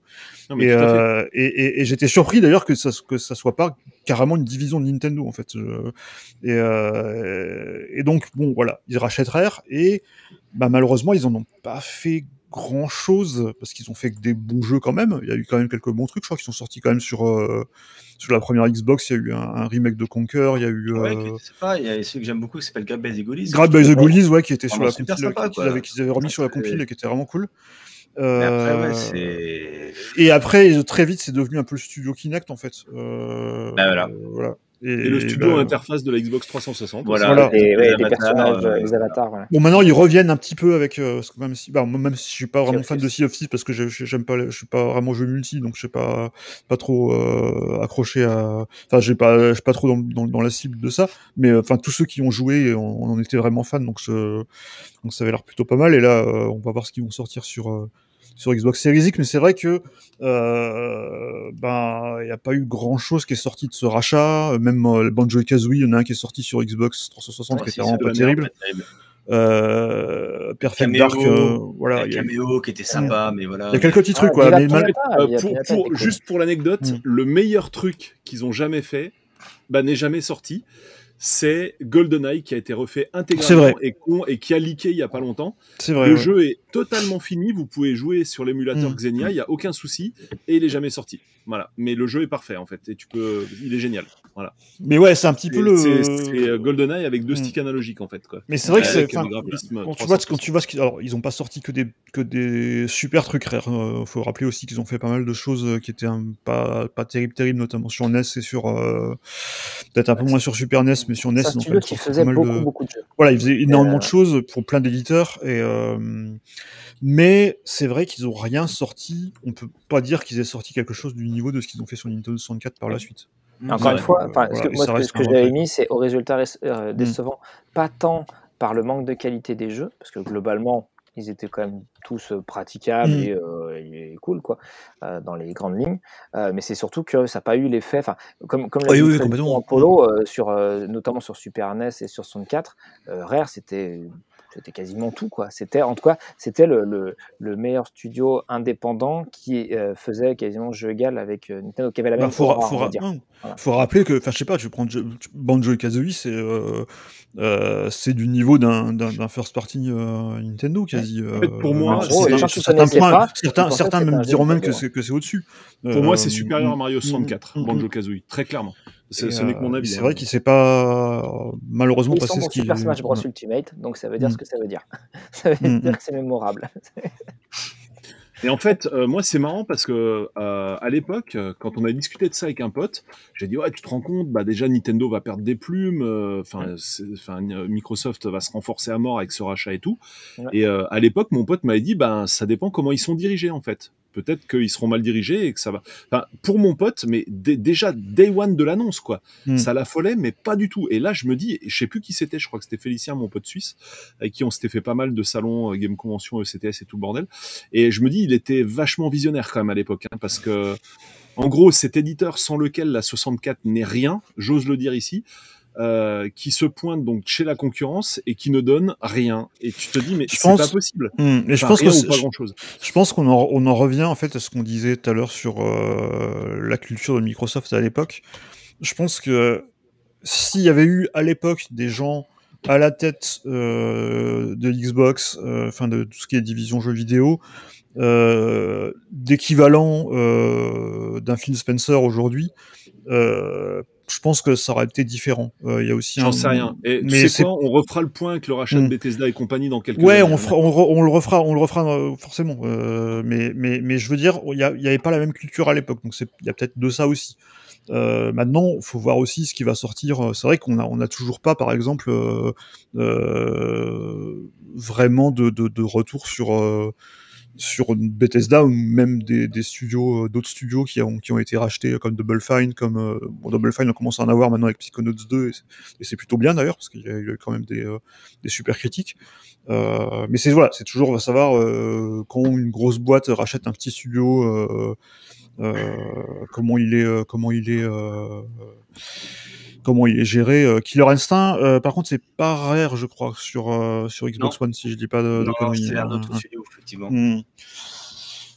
Puisque donc il y avait un commentaire qui nous disait Killer Instinct est pas mal sur Xbox One. Effectivement, il est pas mal, mais c'est pas c'est pas Il rare. est, qu'il carrément, a- il est carrément top en fait. Mm. Ouais, vraiment. c'est pas rare qu'il l'a qu'il l'a fait sur sur, sur. One.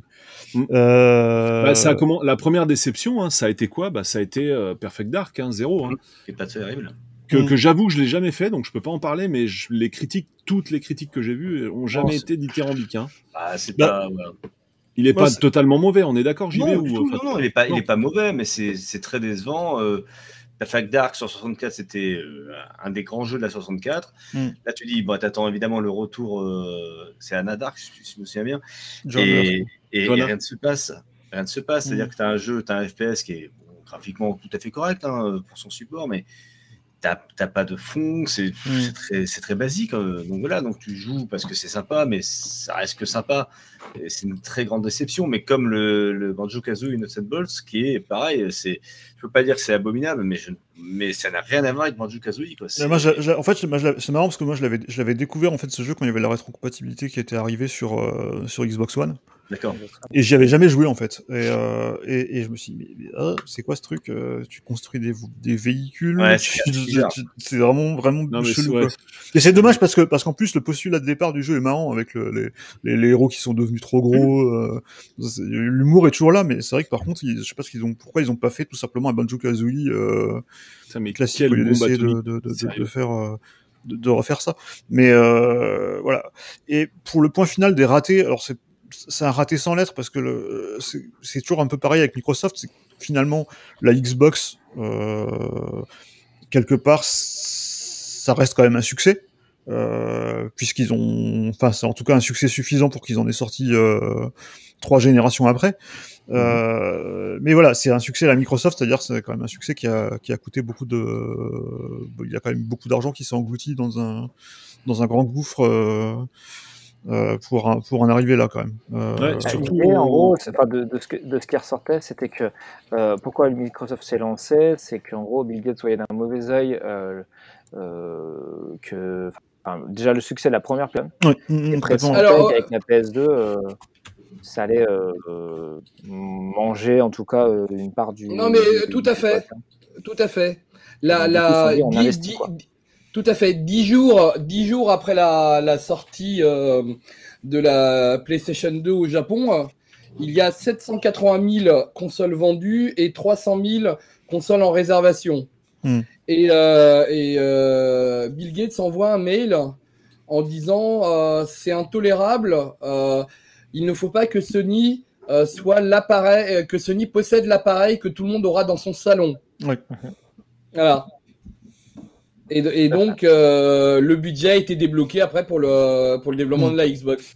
Parce qu'ils Alors, ils Ouais. voilà, avaient, ils avaient peur que la console de Sony, ça devienne le hub central là, où tu regardes euh, YouTube, où tu, euh, tu regardes tes films, où tu joues à tes jeux. Et c'est Ouais. pour ça qu'ils sont arrivés sur le marché de la, de la console.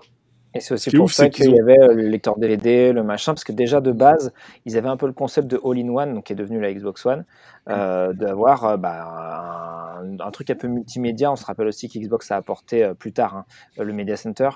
Euh, avec la Xbox fait. 360 et voilà c'était c'est exactement ce que dit Doug hein, euh, il voulait euh, il ne voulait pas que, que, que Sony euh, s'installe durablement dans le salon avec un truc qui ressemble de plus en plus à un ordinateur qui permette de jouer de regarder tes DVD etc Bah, bah, c'est un peu, J'ai c'est même envie dire, j'ai j'ai même envie de dire, ils avaient déjà apporté le Media Center malgré eux avec Cody euh, sur les Xbox, les, Oui. les classiques Oui, hackés, quoi, en fait. Oui, après, le, Media, le Media Center, c'est encore- enfin, le, les PC Media Center étaient, euh, étaient arrivés Ouais. avant, la, avant la 360 et, Oui, et oui, l'Extender. ouais. Mais, Là, je euh, parle de la première, hein, je parle de la classique. hein. Oui, oui, non, mais c'est vrai, mais c'est Ouais. vrai que quelque part, enfin oui, c'est aussi l'époque où Microsoft essaie d'être un peu partout euh, aussi, parce que c'est la de 2001, c'est aussi euh, le moment où il lance, où il d'ailleurs- lance Windows Mobile. oui, tout à fait. D'ailleurs, euh, Bill Gates était aussi Mm. énervé que la Xbox ne fasse pas tourner un Windows complet. Ouais. Et, et il, a, il a fallu que l'équipe leur explique que c'était Oui. pas possible. Mm. Pour, euh, 2001, c'est aussi la sortie de Windows XP, euh, faut le rappeler. Euh, et voilà, c'est un, peu une, voilà, c'est un peu une époque où ils essaient un peu de rentrer dans, dans, dans les salons et, euh, et de- un petit à peu. en- Et, et à chaque fois, c'est voilà, Windows XP qui était dispo en version Media Center, d'ailleurs. Oui, bien sûr, bien sûr. Il y avait la version Media Center qui était sortie vers 2003 ou 2000, 2002 ou 2003, je sais plus. Mais euh, mais c'est vrai que ouais, bah, c'est un, succès, un succès à la Microsoft, c'est-à-dire c'est un succès où on balance plein de fric dans la première version, même si elle marche pas, et, euh, et on, fait jusqu'à ce que ça marche. Et finalement, ça, bah, bah, ça a fini par marcher avec la 360 et euh, même avec la One, même si ça n'a pas été un, Oui. un aussi grand succès. Mais euh, mais voilà, c'est un- la méthode Microsoft, c'est toujours un petit peu, on jette de l'argent à un problème. euh, et, euh, et c'est voilà, c'est toujours un petit peu. C'est pas que c'est pas respectable, mais disons que c'est voilà, c'est- facile quand tu t'appelles Microsoft et que tu température, des Mm. Euh, on n'en a pas, ex- pas, à ma connaissance, on n'a pas beaucoup parlé, mais Microsoft a fait quand même, un, au niveau des jeux, un très bon lancement. Euh, Ils s'étaient variés, il y avait des jeux de grande qualité, ils étaient assez nombreux. Euh, c'est quand même assez rare, euh, surtout quand tu débarques dans, dans un écosystème qui est pas tien. c'est vrai, non mais c'est vrai. hein. Euh, c'est vrai que c'est assez peu souligné, mais c'est euh, indéniable. Euh, tu prends les Rally Sport Challenge, les Ramped, les machins, il y avait des, des super jeux au lancement. Euh, et je parle pas d'Halo évidemment, euh, mais, mais par contre, euh, le fait qu'au bout d'un mois de la sortie française, hein, je parle pas par rapport aux US, euh, de, de, de- bah, du coup de, de se couper d'une grande partie du prix de la console et donc, donc de s'asseoir sur une partie de la manne, donc du coup sortir indirectement le chéquier pour, euh, pour garder la tête euh, au-dessus de l'eau, c'est quand même un, Mhm. un symbole d'un on va dire d'un certain sang-froid ou d'une lucidité euh, qui, qui fait que en gros quand tu es le troisième acteur que tu vas de nulle part, donc les précédents acteurs, on sait que c'est Sony et, euh, et Nintendo, bon Sega était déjà mort à cette époque-là, euh, et que ta console se lance pas, il faut faire quelque chose. Tu laisses pas Mm. le, truc pourrir un peu comme a fait Nintendo avec euh, la, la GameCube, même s'ils ont réagi un peu plus tard en baissant le prix de la console. Euh, eux, au bout d'un mois, ils ont dit allez, c'est bon, ok, on va perdre de l'argent, on y va, il faut quand même qu'on se fasse une place. Voilà. C'est euh, ça, c'est un truc euh, du coup très Microsoft, Microsoft tient, je trouve, euh, qu'on a retrouvé euh, bah, un peu plus tard euh, dans d'autres. Mais, mais pour Alors, la peine, ouais. pour la peine, ce qui, est, Stéphane. ce qui est quand même, ce qui est quand même un point qui est assez positif, euh, un peu le contrepoint positif de ça, c'est qu'on a d'un côté euh, effectivement ce côté euh, on balance de l'argent jusqu'à ce que ça marche, mais d'un autre côté, c'est vrai que Microsoft, il y a quand même un truc qu'ils savent très bien faire, c'est euh, faire une première version euh, d'un truc qui, qui est pas forcément euh, un succès, mais très vite de sortir une deuxième version qui est plus réussie, qui corrige les, qui corrige les défauts. La manette. Et voilà, la manette, c'est typiquement. euh, Et la console elle-même, Tu l'as hein. dit pour le prix. La console après, bon, euh, la 360, La 360 est arrivée très vite derrière. Finalement, rappelons la durée Bah, de vie de la classe. 3 ans. Elle est arrivée Trois 3 ans. 3 ans, vous vous vous rendez Non, compte quatre- quatre- 3 ans. 4, peut-être, non Non, Ah, 3 non, non, c'est. ça c'est, dépend euh, par, bah, rapport, c'est- par rapport. En fait, elle voilà. est sortie en 2005, décembre 2005. Voilà. Si Donc par rapport à la c'est version US, ça fait 4 ans. Ouais, par rapport à la Euh, version US, ça fait 4 ans.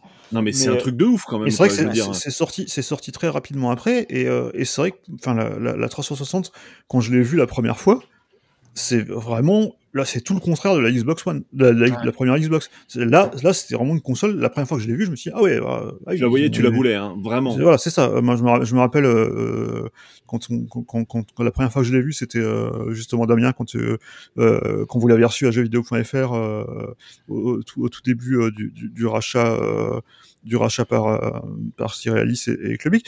Euh, et je me rappelle quand elle est arrivée, euh, je sais plus ce qui, je sais plus ce qui, ce qui tournait dessus, mais moi je me dis, oh ah oui, ah oui quand même. Ouais, ouais. Et quand vous, Cameo, il y je me rappelle, je me rappelle, euh, ouais, c'était caméo, c'était caméo, voilà. Quand je l'ai vu tourner, je me suis dit, ah ouais, quand même, ça, ça, ça fait, ça fait plus. euh, Même la, le, le design, belle, le, euh, le design de la console, interchangeables, tout le était design, bien, de la- quoi. Les le design de la console était, le design de la console était super. T'avais la manette, t'avais la manette sans fil, euh, qui était quand même super sexy à l'époque. euh, Mais grave. Et, et Présenté vraiment, ils ont, Elijah Wood, Mm. souvenez-vous, Voilà. cette introduction. donc très vite, ils ont su quand même corriger euh, pas mal des, des, des, des, des trucs qui faisaient que tu avais des réserves euh, face, à, face à la première. Pour rappel, présentation de la première Xbox, c'était The Rock. Mhm. présentation Ouais, de la. Xbox 360, et Elijah Wood. Je- Imaginez-vous, faites-vous la. voilà. Ah, mais voilà le gabarit de la manette, on a trouvé. Et voilà, ouais. Voilà, voilà. Ah, je- Non, je l'ai pas vu. Moi, j'avais vu ça avec Bill Gates, nouveau, pas ah vu ça avec The Rock. D'ailleurs, ça, ça me fait penser à, à- à- à- au, au- euh, c'est quoi C'était une vidéo, un DVD euh, Non, c'était une vidéo encore à l'époque, le truc avec Jennifer Aniston et, euh, Ah et, oui, euh, oui, et C'est VHS, Perry qui présente Windows 95. ouais. VHS. Ça. Voilà. ouais. C'est des spécialistes quand même de ce. Alors, juste euh, dans les ratés, euh, c'est impossible de pas en parler. Surtout, euh, je fais la transition avec les gros sacs d'argent. Euh, le Red Ring of the Death Ah, c'est- de la, la- 360. Ah ben ça, ça Oui. c'était- Où là, là, euh, donc, euh, enfin, quelqu'un veut raconter l'anecdote avec euh, Balmer du coup ou pas? Euh, Quand euh, il lui a été annoncé euh, bah, le, bah, le prix qu'il fallait mettre pour euh, assurer le SAV de toutes les machines, qui était je sais pas combien de, de millions, milliards, je ne sais pas. Enfin, Oui, Le, le, il y a- le SAV de la. Non, mais vous parlez de la 360, là, pas de. Mais là, on de parle la de 360, ouais, tout à fait. ouais. Bah, en fait, c'était. euh, ça, ça leur est revenu à peu près à un milliard de dollars. Voilà, un Oui, milliard. Et donc ça, ça a été chiffré avant de, de lancer le plan SAV. Et euh, ça a été annoncé à, à Balmer. Et Balmer a dit, OK, go, go, go, quoi. Pour sauver le truc. Oui, Toutes les Non, non. consoles, ils savaient que toutes les consoles allaient crever. Et, et du coup, ils, Alors- enfin, toute la, la grande majorité. Et je me souviens à l'époque, donc quand je bossais au magasin, on, on retournait toutes les machines à problème, même sans facture, sans rien. Ouais, le SAV ouais, faisait très, le très, SAV, très- même au-delà d'un an. Au-delà d'un an après la. Non, mais alors, euh, alors pour le, pour le coup, euh, pour le coup, moi j'ai un, j'ai un ami qui a travaillé sur la 360. Ils ont prévenu euh, Microsoft bien avant la sortie de la, de la console qu'ils avaient besoin de 3, 4 mois euh, pour avoir une carte mère fiable. Et euh, Microsoft n'a pas voulu. hein. donc ils ont accepté qu'il y aurait des problèmes de SAV. Oui, Est-ce que tu peux, quelqu'un veut rappeler du coup la raison technique par rapport à la législation européenne euh, Ah, c'est la- c'est- c'est c'est les nouveaux procédés, c'est le, le RO, euh, RHOS, je Le crois. RO Qui est, ouais, ouais, ROHS. qui Oui, est, euh, oui, oui, ouais, ROHS, ROHS. ouais, ouais. D'accord, voilà, qui est qui euh, qui a été raté quoi. Enfin voilà, ils devaient le ils ils l'ont raté et puis ils ont laissé la console comme ça. Mais en interne, Microsoft ne voulait pas euh, la sortir trop tard parce qu'ils avaient peur de, de Sony. Donc, Ah, moi j'avais euh, entendu une histoire de soudure au plomb qui était désormais interdite. oui, c'est ça, et c'est que- ça, oui, c'est voilà. ça. Oui, oui, C'est ça, oui, c'est l'interdiction en du fait- plomb en fait dans les dans les soudures. euh, tout, tout à fait. en Et voilà. puis ça- Et du coup, ça- le pros se désoudait en fait sur la carte En mère. fait, avec les oui, et, soudures. et, et- et non seulement ça se dessoudait, mais la carte mère, en fait, euh, se gondolait. En fait, elle, elle se pliait, et donc euh, euh, pour la remettre à plat, c'est très très dur parce que quand elle va rechauffer, en fait, elle va se, re- euh, elle- on va avoir le, le- le même problème avec les Mm. soudures qui vont se défaire et la et qui vont bouger. Et c'est ça le problème. D'accord. Et euh, C'est pour une, anecdote d'ailleurs pour faire un parallèle avec Apple, c'était le même problème avec le avec l'Apple 3 qui est que, dont Steve Jobs n'avait pas voulu qu'il y ait de ventilateur dans, la- dans la Ouais. machine pour que ça fasse de bruit et du coup les composants se dessoudaient en fait à l'intérieur. Mais vous, mais, mais vous savez, mais vous savez que tout, tout, euh, toute l'équipe de la Sorry. 360, Mm. toute l'équipe de la 360 est partie Hum, hum. de, de chez Microsoft. Hein. Ils, Ah ouais ils ont eu, ils ont vraiment, ils en ont vraiment eu marre de la gestion à la, à la Microsoft. voilà. Et euh, ils sont partis. Et la Xbox One, euh, bah, c'est une toute nouvelle équipe. Hum. Ah, bah mince Ouais. alors. Parce qu'elle était bien l'équipe d'avant. En termes de design, on n'a pas revu euh, un design euh, à la Xbox 360 euh, jusqu'à la PS5 en fait. Ah bah non parce que là pour la peine la Xbox One c'était un peu le, le, le remake de la, de la première sauf que là tu pouvais poser des trucs à plat dessus par contre Oui. mais mais au niveau taille c'était un peu Ouais. Je me rappelle j'ai- dû changer toutes mes consoles de place quand j'ai acheté une Xbox One en fait parce Ouais. qu'il n'y en avait plus avait plus elle rentrait nulle part en fait sinon En gros, la- la stratégie de, de, de Microsoft qui avait compris que bon, ils avaient fait mieux que faire un, mieux qu'un statut de figurant sur la première génération, sur la première Xbox, parce qu'on le rappelle, euh, ils en sont vendus plus euh, que de la GameCube. Il y a plus de Xbox qui sont vendus dans le monde que de GameCube, ce qui est quand même pas ouf, rien. hein. quand tu à hallucinant. quoi. Microsoft et que c'est une Nintendo qui est en face.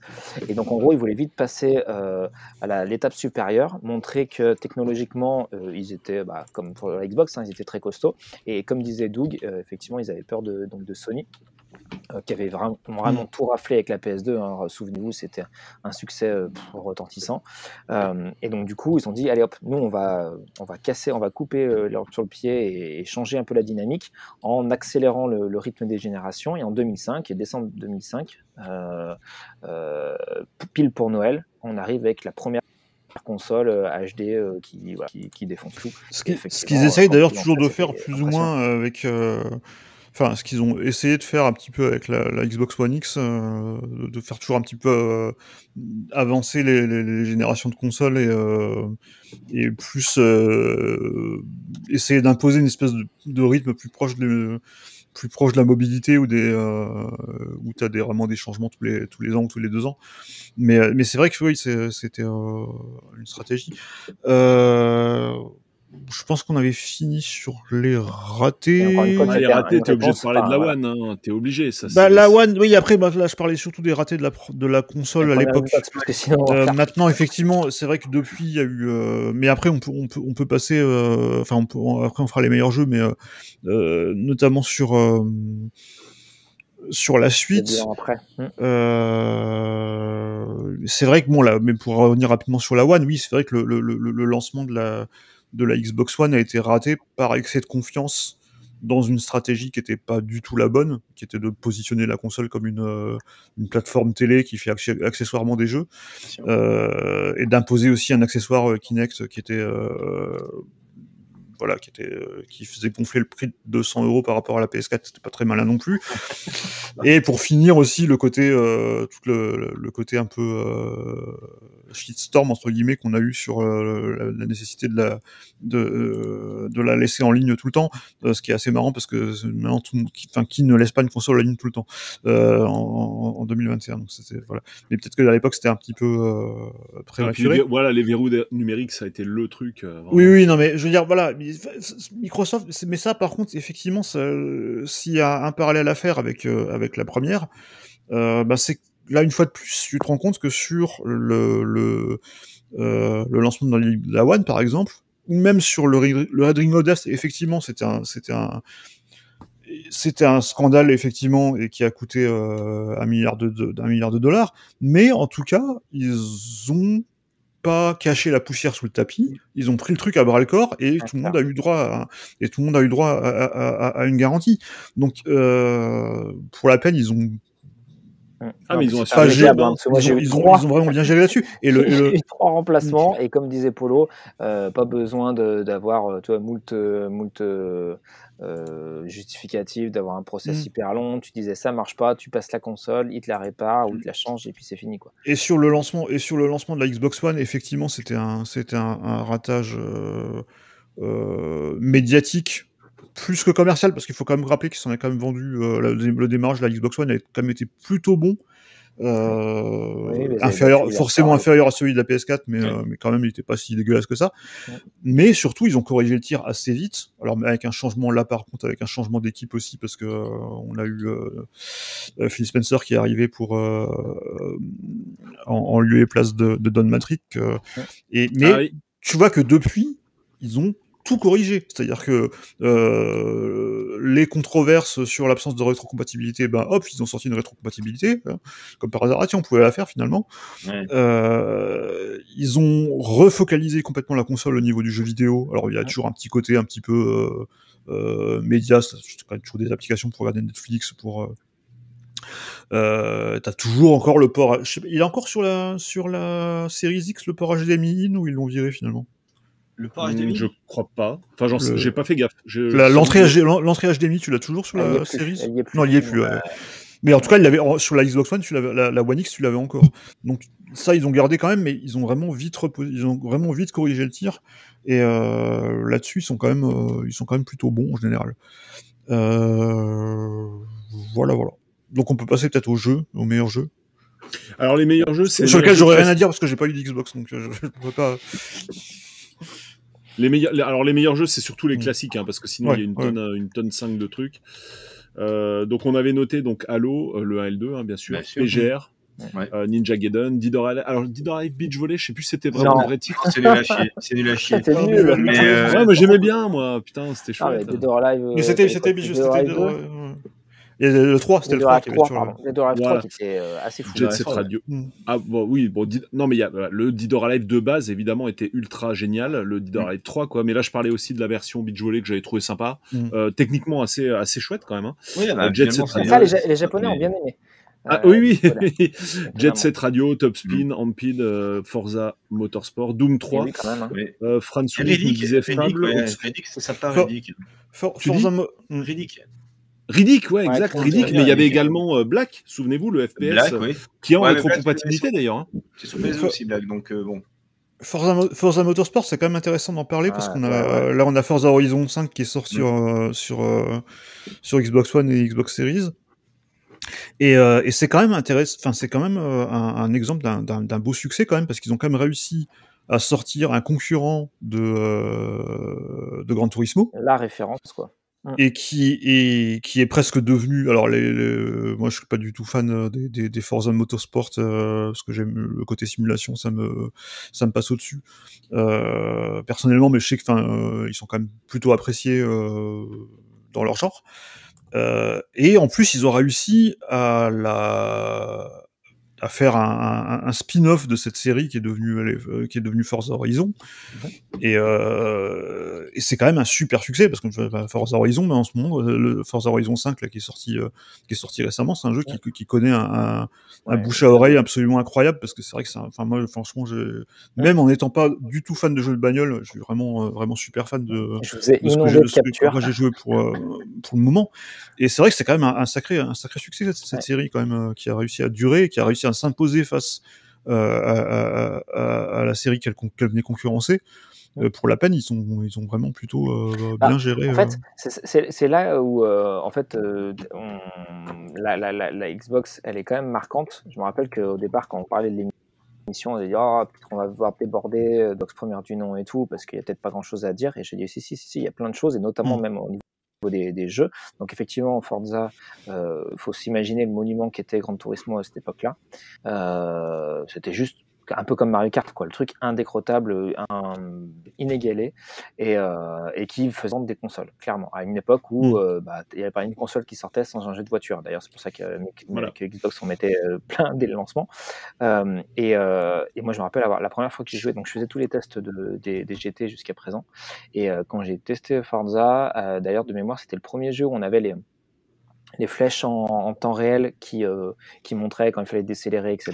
L'IA était folle. Euh, on avait déjà de mémoire des, des chocs qui étaient assez réalistes et tout. Euh, ré- enfin, visuellement, c'était hallucinant. Enfin, tout- L'ensemble se disait que, ah, ok, d'accord, là, on, on passe, on franchit une étape et attention, il y a un danger concurrent. Alors, bon, on brillait un peu au nez, etc. Euh, même si je, je continue à beaucoup aimer GT.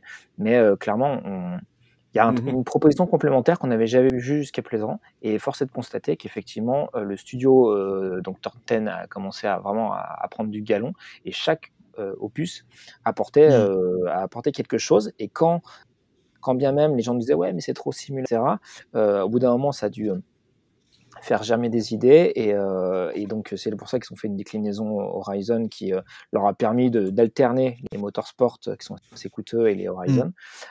Euh, et les deux marchent. Les deux fonctionnent. Pour euh, le motor, euh, les Horizon, c'est Playground. euh. oui, c'est ça. Mm. Et euh, alors le seul regret que j'ai, parce que c'est pas vraiment eux qui le faisaient de, de base, c'est par exemple Top Spin, qui moi qui aime beaucoup le, le tennis, qui était vraiment pareil, une référence absolue. Là où Virtua Tennis était excellent pour du euh, pour de l'arcade, Top Spin était beaucoup plus euh, Mm. simulation. Et à ma connaissance, j'ai jamais retrouvé le même feeling avec d'autres jeux de tennis jusque-là. Je trouve ça vraiment dommage que c'est pas donné plus de voilà, plus d'opus parce que voilà vraiment le 1 et ouais, le, le 2, même le 3. Euh, voilà. Et, euh, et on n'a pas parlé d'un petit truc. Euh, alors, qui c'est qui a mis Lost Odyssey arrêté tout de suite? Lost Odyssey, c'est sur 360. Mettez pas ça. Ouais. Mais par contre, euh, là, il y a. d'un- jeu externe, enfin d'un jeu externe, Ouais. d'un jeu éditeur tiers, parce qu'on Mhm. disait que notamment bah, les, les- les Japonais avaient sorti quelques petits trucs, mais on a Ubisoft qui a sorti Splinter Cell. Ah oui. qui, euh, Oui, longtemps, oui, non seulement sur une Culture claque Plan. monstrueuse à une époque Mhm. où, je parlais de GT, c'est pour ça que j'ai pensé à ça, euh, Metal Gear Solid, euh, série que j'affectionne particulièrement, euh, était pareil, la référence de l'infiltration, une référence technologique, etc. Même sur PS2, hein, le MGS2 est monstrueux. Et, euh, Mhm. et Splinter Cell est arrivé. On s'est ah ouais, non mais c'est super chouette. En fait, on peut Nouvelle à- proposition. nos le propositions d'infiltration, on peut voilà, euh, euh, péter les lumières, machin, ici, ça, avec un vrai. euh, un, un jeu qui, en plus, au niveau des couleurs, faisait vraiment presque jeu mascotte euh, pour, euh, Oui, pour la Xbox. pendant voilà, pendant longtemps. Ça a fait vendre des consoles, hein, très euh, clairement. ouais, voilà. mentir. Et, et- et donc, euh, bah, pour une première console, pour, un, voilà, pour un- une nouvelle proposition dans l'écosystème gaming, euh, je trouve que c'est quand même assez notable comme performance. Mhm. Tout à fait. Ben, Il y, a Alors- plein- il y y a plein de jeux là, qui, qui sont notés dans le chat. euh, et c'est vrai qu'on a, on a parlé de, on a parlé tout à l'heure de, de BioWare. Il y avait effectivement ben, le, le fameux Star Wars The Night of the Old Republic qui était un, Ouais, Kotor, ouais, qui a été cité. qui va d'ailleurs sort, je crois que d'ailleurs qu'il y a un remaster qui sort, je crois. Il me semble, sorti, hein. je sais pas, Ouais. je, je crois que ça va sortir, il me semble. Euh, voilà, donc c'est quand même un, un- un gros monument. Et c'est vrai qu'il y avait aussi euh, Obscure Dark cite aussi Red Dead Revolver, qui est le premier Oui. Red Dead. Ouais. Et euh, d'ailleurs, il sort aussi, là, il y a une salve, donc une nouvelle dernière salve, malheureusement, de, de jeux euh, rétrocompatibles euh, Xbox première génération Xbox dedans. 360. Et il est dedans, euh, Red Dead Revolver. Et, euh, Cool. Et du coup, bah, on peut jouer au, aux trois euh, Red Dead sur euh, sur euh, sur Xbox Series X. Je trouve ça plutôt plutôt sympa. Mm. D'ailleurs, au sujet de PGR, on, on mm. avait oublié de le citer un peu dans Oui. les jeux provenant de la Dreamcast. On, on est complètement passé à côté. Ouais, c'est vrai. Oui, c'est vrai. Et est- MSR sur euh, MSR, mm. Voilà, et, et il est d'autant plus important qu'il a été le porte-étendard de la Xbox 360 quand elle est sortie. Moi, je me souviens, le premier jeu qu'on avait sur la borne, de- enfin, parmi les premiers jeux qu'on avait sur la borne de démo de 360 qu'on avait reçu au magasin, bah, il y avait PGR en fait, enfin deux. Et ça Euh, aussi, je me, je me souviens d'ailleurs de, de, de PGR aussi, d'un des premiers jeux aussi quand vous aviez reçu la, quand vous aviez reçu la, la, la 360. à euh, C'était aussi un, un des jeux qui m'avait vraiment euh, impressionné euh, visuellement. Ouais. Ah bah oui. là, t'avais euh, vraiment l'impression de, de, de, de, de, ouais, franchir un cap, quoi. Oui. Oui. Et, et Voilà. l'autre élément, Mm. c'est qu'en plus, ma première console euh, vraiment HD, la 360, je me rappelle très bien Oui. chez JVFR, Mm. et on avait euh, ce côté, on avait l'impression qu'on nettoyait nos yeux. En fait, avec un écran HD et une console qui affichait l'image en progressif, donc sans les, les petites bandes, euh, voilà, euh, bah, les, les- les jeux de bagnole, il y avait déjà le HDR hein, sur 360. Mm. On avait l'impression, on n'avait jamais vu ça. On avait vraiment jamais vu c'était- ça. euh, c'est comme si on avait C'était Obli- c'était- c'était Oblivion qui m'avait achevé, en fait. euh, voilà. C'était Ouais. Oblivion on qui peut achevé, faire une on- émission on là-dessus parce que je vais être honnête, en fait, dans le contexte de l'époque, on attendait encore plus. Et, et j'étais pas le seul dans ce cas-là. Il y avait pas mal de clients qui me disaient ça quand ils voyaient la borne 360.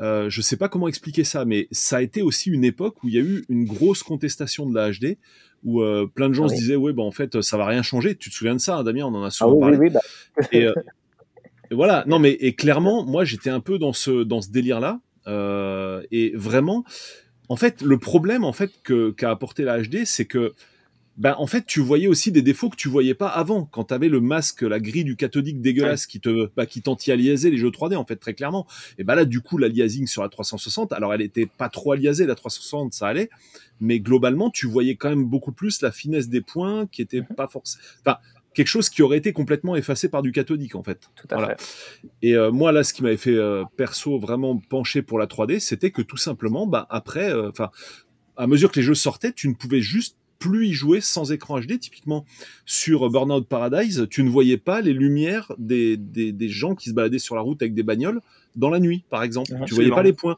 Oui, t'arrivais les plus à textes, lire Tu les voyais pas la textes tu voyais pas la, tu voyais pas la map aussi. Tu voyais pas la map, tu voyais plus rien, tu ne pouvais plus jouer. tu je, me rappelle- je me rappelle, je, je l'avais parce que j'a- j'avais acheté une, une 360 euh, en 2000. C'était quand même plus tard, c'était en- vers 2008, je crois. Et j'avais encore, j'avais pas encore reçu ma télé, j'avais, pas encore reçu ma télé euh, HD. euh, euh, et du coup, je l'avais essayé. euh, je crois que je la recevais le lendemain, je crois. Et j'avais essayé quand même sur mon sur mon petit CRT sur lequel j'utilisais ma Wii. Euh, j'avais quand même essayé euh, la, la console et Burnout Paradise et c'était c'était affreux, quoi. tu voyais rien. En fait. Et là, pour Mais la petite histoire, euh, sur la, la, la, la 360, quand elle est arrivée, donc euh, JVFR, et que j'ai dû la, la tester, tester les premiers jeux. euh, donc moi, chez moi, j'avais une petite cathodique. euh, c'était quoi? C'était euh, 27 cm, un truc euh, aujourd'hui ridicule. Euh, et au boulot, bon, on avait un écran HD qu'on a dû acheter un peu pour, euh, pour l'occasion. Mais par contre, quand j'ai dû tester Gears of War, là, je me suis dit, bon, c'est pas possible. Euh, ça va pas ça va pas le faire. Donc écran cathodique 4 tiers hein, j'ai pas précisé. Donc du coup euh, je m'étais pris un moniteur PC euh, du coup et, et là là j'ai compris. Là j'ai compris qu'il fallait absolument de toute urgence que je me cotise pour acheter une télé HD parce que euh, la 360 elle, en fait, elle délivrait vraiment tout son potentiel euh, sur l'HD et donc je sais pas si vous vous rappelez mais Gears of War c'était Ah, c'était dingue. Ah bah, Non, même- Gears of War, ça- ça- mais c'est sorti bien après quand même. C'est pas sorti au lancement. Non, Non, mais mais sur- non, mais ça arrive de la, de Non, la- Gears of War, il a tout nettoyé, ça c'est clair et net. C'est- euh, une claque monumentale. Gears of War, il est même beau, C'était il un est, system il est même beau aujourd'hui encore. hein. Oui, Euh, Non, mais c'était un système seller. il- Il n'y a, pas à dire. Mais moi, je me souviens Mm. vraiment très précisément des tout débuts de la 360 où les bornes de démo, eh ben, ça, en fait, l'effet, euh, non, l'effet, euh, ça faisait plouf en fait pour certaines personnes. Peut-être que Ouais. certains, au contraire, trouvaient ça génial et tout ça. Mhm. Euh, et c'est vrai que rétrospectivement, bah, bien sûr que c'était le turfu, hein, il n'y a pas de doute. Mm. Mais je pense qu'on attendait encore mieux en fait. Quoi. Je je pense qu'on attendait quasiment du photoréaliste euh, en 3D. En gros, on attendait le gap qu'on avait eu entre le 8 bits et le 16 bits dans le domaine de la 2D. Je Oui, pense qu'on attendait pas- ça avec la 3D et ben c'était super bien. Mais c'était Mm. pas au point, voilà. Par, par contre, je pense que si Day One on avait eu Gears of War, là typiquement, euh, là ça aurait été une- un autre délire. Ça, c'est sûr.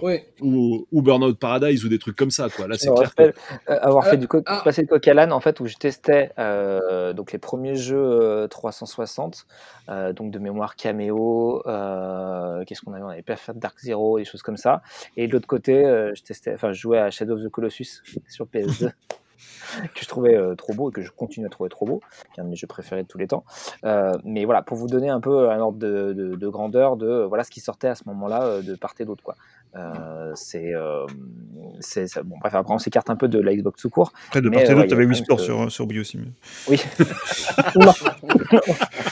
non non je me rappelle plus Non, mais nou- nou- n'oubliez pas qu'à la sortie de la, de la 360 et la PS3, il y avait beaucoup de magasins qui les branchaient en Péritel ou en composite Oui. encore. Oui, oui, c'est vrai. Ouais. c'est pas faux. Donc, D'ailleurs, Ouais, excuse-moi. Quand il y avait des je- gens, quand il y avait Euh, des gens qui disaient, qui disaient que la HD c'était pas top, bah c'est qu'ils avaient certainement vu euh, la HD sur des écrans comme ça.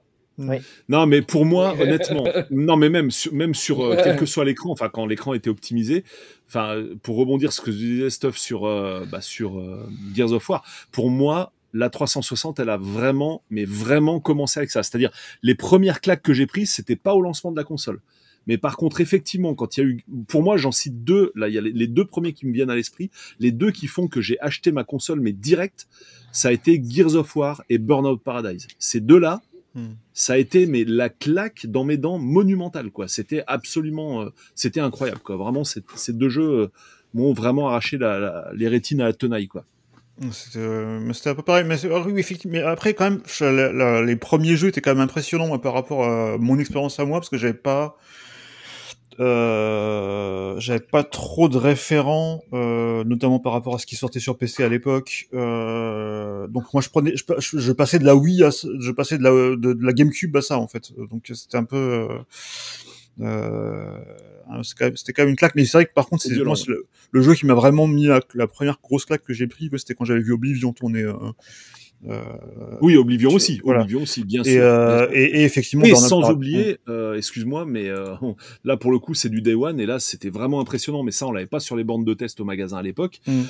Comment ne pas citer euh, bah, un petit jeu d'Ubisoft euh, qui est sorti Ah, euh, les open world qui commencent à vraiment, euh, enfin c'est un peu, le- enfin, pour moi c'est un peu vraiment le, le début Ouais. de l'open world. Enfin il y en Mm. avait avant, mais c'est là que ça a vraiment euh, commencé.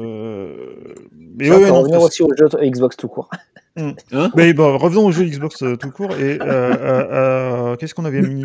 Doom 3 Et aussi. Doom 3 ouais ouais, Doom Là, 3, là encore, là encore, on revient, on revient à ce qu'on ce qu'on disait tout à l'heure, euh, c'est-à-dire que Donc, je parlais d'Assassin's Creed hein, tout à l'heure juste pour refermer le chapitre euh, 300. oui, bah mais pareil, c'est pareil, Assassin's Creed, c'est aussi l'autre jeu qui m'avait fait, euh, qui m'avait fait euh, basculer de ce côté de la force. Mais oui, non, il y a eu, il y a eu quand même plein, il y a eu plein de bons jeux, mais, c'est vrai que 3, moi, je, je le côté PC de la force Mm. c'est ce que tu disais Stéphane Voilà, c'est ça en fait. Mais moi, euh, ce qui est assez marrant, c'est que je vois, la liste des jeux et euh, je me suis, je me rendu compte qu'en fait que c'est vrai que la, moi la Xbox, je suis passé complètement à côté parce que j'étais pas du tout en ce délire là à l'époque de de jeux PC, mais c'est vrai que ouais, il y, a- il y a eu quand même une sacrée, euh, une sacrée Logitech. euh, Voilà, il y avait donc on en parlait de Jet Set Radio. Donc Mm. sur la première, on va faire que les premiers.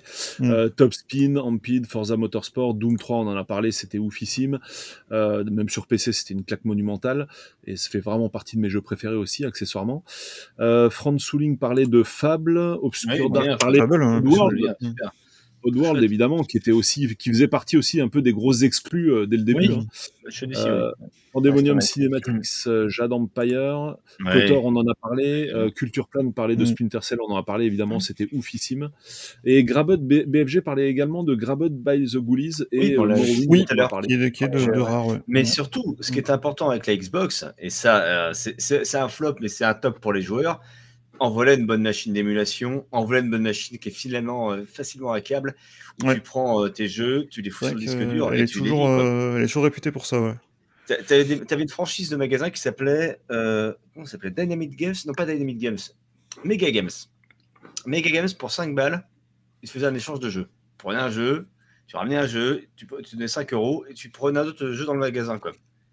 Quand tu avais une Xbox hackée, bonheur, quoi. Tu, tu mettais le, le jeu directement dans le dur, le dur, euh, et tu ramènes le jeu, tu dis tiens, redonne-moi ça. Voilà 5 balles, redonne-moi un jeu. Et tu pouvais faire de la gravure évidemment sur Xbox, euh, déjà, mais tu pouvais installer Oh, des c'est jeux pas chouette, on va pas quand même euh, Mm. recommander ce, non, mais- ce genre de truc. C'est comme la PlayStation première du nom, quelque part, Damien. N'oublie pas, hein, les, la PlayStation première du nom, elle a eu son succès parce que ben, euh, la gravure, la gravure, la gravure. Quoi. Aussi parce que, mais il y avait d'autres raisons. Mais oui, Bien ça sûr a joué. c'est raison. ça a Mais quand tu as une Xbox et que, que tu l'as comme il faut, ça mange de la Super NES, de la Mega Drive et plein de choses. Et c'est vraiment une bonne bécane pour ça en plus. Quoi. Donc c'est euh, le, bonus euh, du possesseur de la machine. Et d'ailleurs, j'étais en train de penser, par rapport au disque dur, il n'y avait pas, genre les premières, elles avaient 10 gigas, après euh, elles avaient 20. Hop, tu sais pas pourquoi, t'as 20 gigas sur ton. Genre, il y a, les mecs faisaient plus de 10 gigas, donc euh, ils balançaient des 20 et c'était même pas, ils communiquaient même pas là-dessus en fait. Quoi. Il me semble qu'il y avait un truc comme ça. Si certains s'en souviennent dans le chat, si, si je dis pas de bêtises. Il y a, plusieurs, il y a eu plusieurs versions, euh, effectivement. Mais c'était pas vendu comme tel. Hein. Je parle de la, je parle pas de la 360. Hein. Je parle bien de la Non, première. la Xbox, la Xbox, il y avait des Voilà. versions, comme je disais, avec euh, le lecteur euh, Philips, le lecteur Samsung, Voilà, c'est ça, euh, c'est ou ça. réputé pour tel ou tel truc. Euh, tout à fait. Tout à fait. Pense Après, sur le a- plan des jeux, il y avait donc Panzer, Panzer Dragoon Horta, qui était mortel. Euh, Gun Valkyrie, il y a les Otogi, j'ai vu plusieurs fois dans le chat. Ouais, juste un et titre. deux, ouais, sympa. Voilà, qui était Tout vraiment fait. très très bon. Et mon petit, truc, mon moment, petit plaisir perso, c'est euh, Kung Fu Chaos, qui est une sorte de, euh, Ouais, euh, ouais, une sorte Smash, de, de- de Smash, voilà, ouais. évidemment. Smash Et du en fait, pauvre, c'est- mais oui. Oui, mais bon, voilà, avec la petite musique Kung Fu Fighting Oui, qui, qui allait oui, bien. ouais, Et, c'était- euh, et qui est en fait le premier jeu de Ninja Theory, si je dis pas de bêtises. Donc ceux qu'on fait. Hellblade. euh, et euh, voilà. C'était ma petite- la petite- la- le petit instant euh, encyclopédie. Voilà. Et puis il y avait BFG qui citait également Unreal Championship. Donc euh, voilà, retour Oui. des licences PC euh, qu'on a Ouais, vu voilà, sur Dreamcast d'ailleurs. Voilà, ouais. Crimson Mhm. Sky aussi, qui était vachement bien. Oui, Crimson Sky. sympa. Mhm. Mhm. Et qui est d'ailleurs euh, jouable en rétrocompatibilité sur les dernières Xbox. Pour Yes.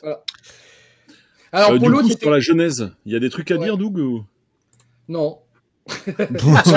Sur la genèse du projet, euh, comment Bah, on a, on a tout dit pratiquement, mais, euh, Ouais.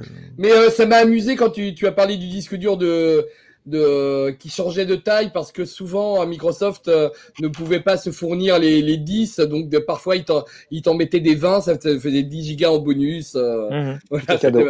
c'était- marrant. Cadeau. La pluie, je vous laisse. Euh... ouais, bah, donc du coup, on a fait le tour des jeux, Genèse, et donc bah, on fait le bilan 20 ans après. Qu'est-ce que. Bah, S'il n'y a rien à dire sur la genèse. Putain, mais Doug, dans tes cours de jeux vidéo, là, tu, tu leur expliques pas comment est née la Xbox euh, Bah, On l'a déjà, le matin, on, on On l'a l'a- dit, on on l'a l'a déjà, dit. on l'a déjà expliqué tout à l'heure, donc. euh, On passe à la suite alors. Le bilan 20 ans après. Bon, déjà, ce que je veux juste en introduction dire que, bah, comme on l'a vu dans toute l'émission, euh, c'est vrai que quand on pense Xbox, on pense pas forcément euh, énorme apport au monde du jeu vidéo. On pense euh, bah, surtout à Nintendo pour ça, hein, notamment la croix directionnelle, le Mm. stick analogique de série. Enfin, il y a une tonne de trucs comme ça. Je pourrais faire une vidéo là-dessus d'ailleurs. C'est un, pro- un projet. Euh, mais on pense pas forcément à Microsoft quand on pense évolution, apport, apport incontournable au monde du jeu vidéo, que ce soit console ou PC. Et comme on a pu le voir dans l'émission, ben en fait, c'est un tort. Bah, disons qu'ils ont eu des, ils ont apporté beaucoup de choses, mais plus au, je dirais plus au marché du jeu vidéo que qu'au jeu vidéo. Ils ont pas, ils ont pas inventé vraiment quoi que ce soit en matière de jeux vidéo. Ils ont pas. Bah, on a pas parlé un- de la manette quand même, qui Voilà. a, qui a, enfin, qui a po- posé Oui, le mais je veux dire, la, la manette, ça, la manette, ça reste, ça reste une évolution euh, super réussie euh, de, de, de, de toutes les manettes précédentes. Non, mais Euh, et, et- et autre chose, l'archi PC, finalement, ils sont revenus en arrière à la 360, Hmm. mais aujourd'hui, tout le monde est là-dessus. Quoi. C'est Je ça, veux dire, tous ça, les fait. acteurs du marché, à que- part Nintendo, c'est le cas à part, mais C'est- ce je que veux je dire, veux c'est dire. énorme ça. Mm. C'est ce que je veux dire en fait, c'est qu'ils n'ont pas apporté tant de choses que ça au niveau du jeu vidéo en tant que tel. Ils n'ont pas inventé un genre de jeu. Ils n'ont pas euh, euh, Mais Sony non plus. Hein. Sony non plus. Voilà, c'est c'est un petit peu, c'est un petit peu la continuation de ça. Mais c'est vrai que par contre, ils ont fait bouger le, le marché du jeu vidéo et la façon, notamment le, le comme on l'a dit, le gap entre console et PC. Et, euh, et justement de rapprocher les deux univers, de faire qu'on joue, aujourd'hui beaucoup plus à des jeux consoles euh, typés console sur PC, je pense que ça vient aussi beaucoup de là. Oui, là- là-dessus, je pense qu'ils ont, je pense ils ont apporté, ils ont apporté beaucoup de choses.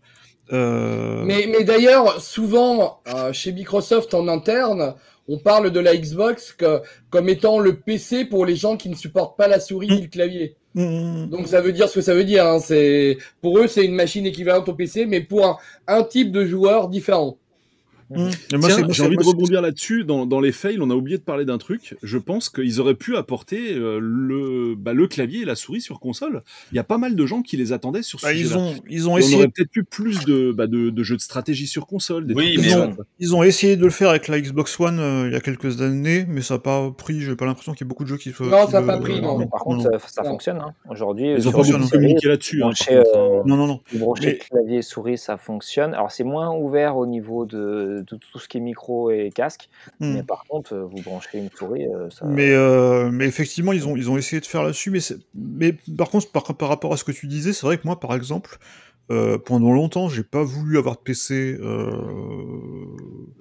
de PC gamer en fait. Euh, et c'est à ce moment que, que, que, je- que je suis passé sur l'Xbox 360. Et depuis, je suis resté un peu dans cette optique-là. Et maintenant, j'ai même plutôt tendance à vouloir y revenir. euh, plutôt que de rechanger de PC. Euh, parce que le mien commence à se faire un peu vieux.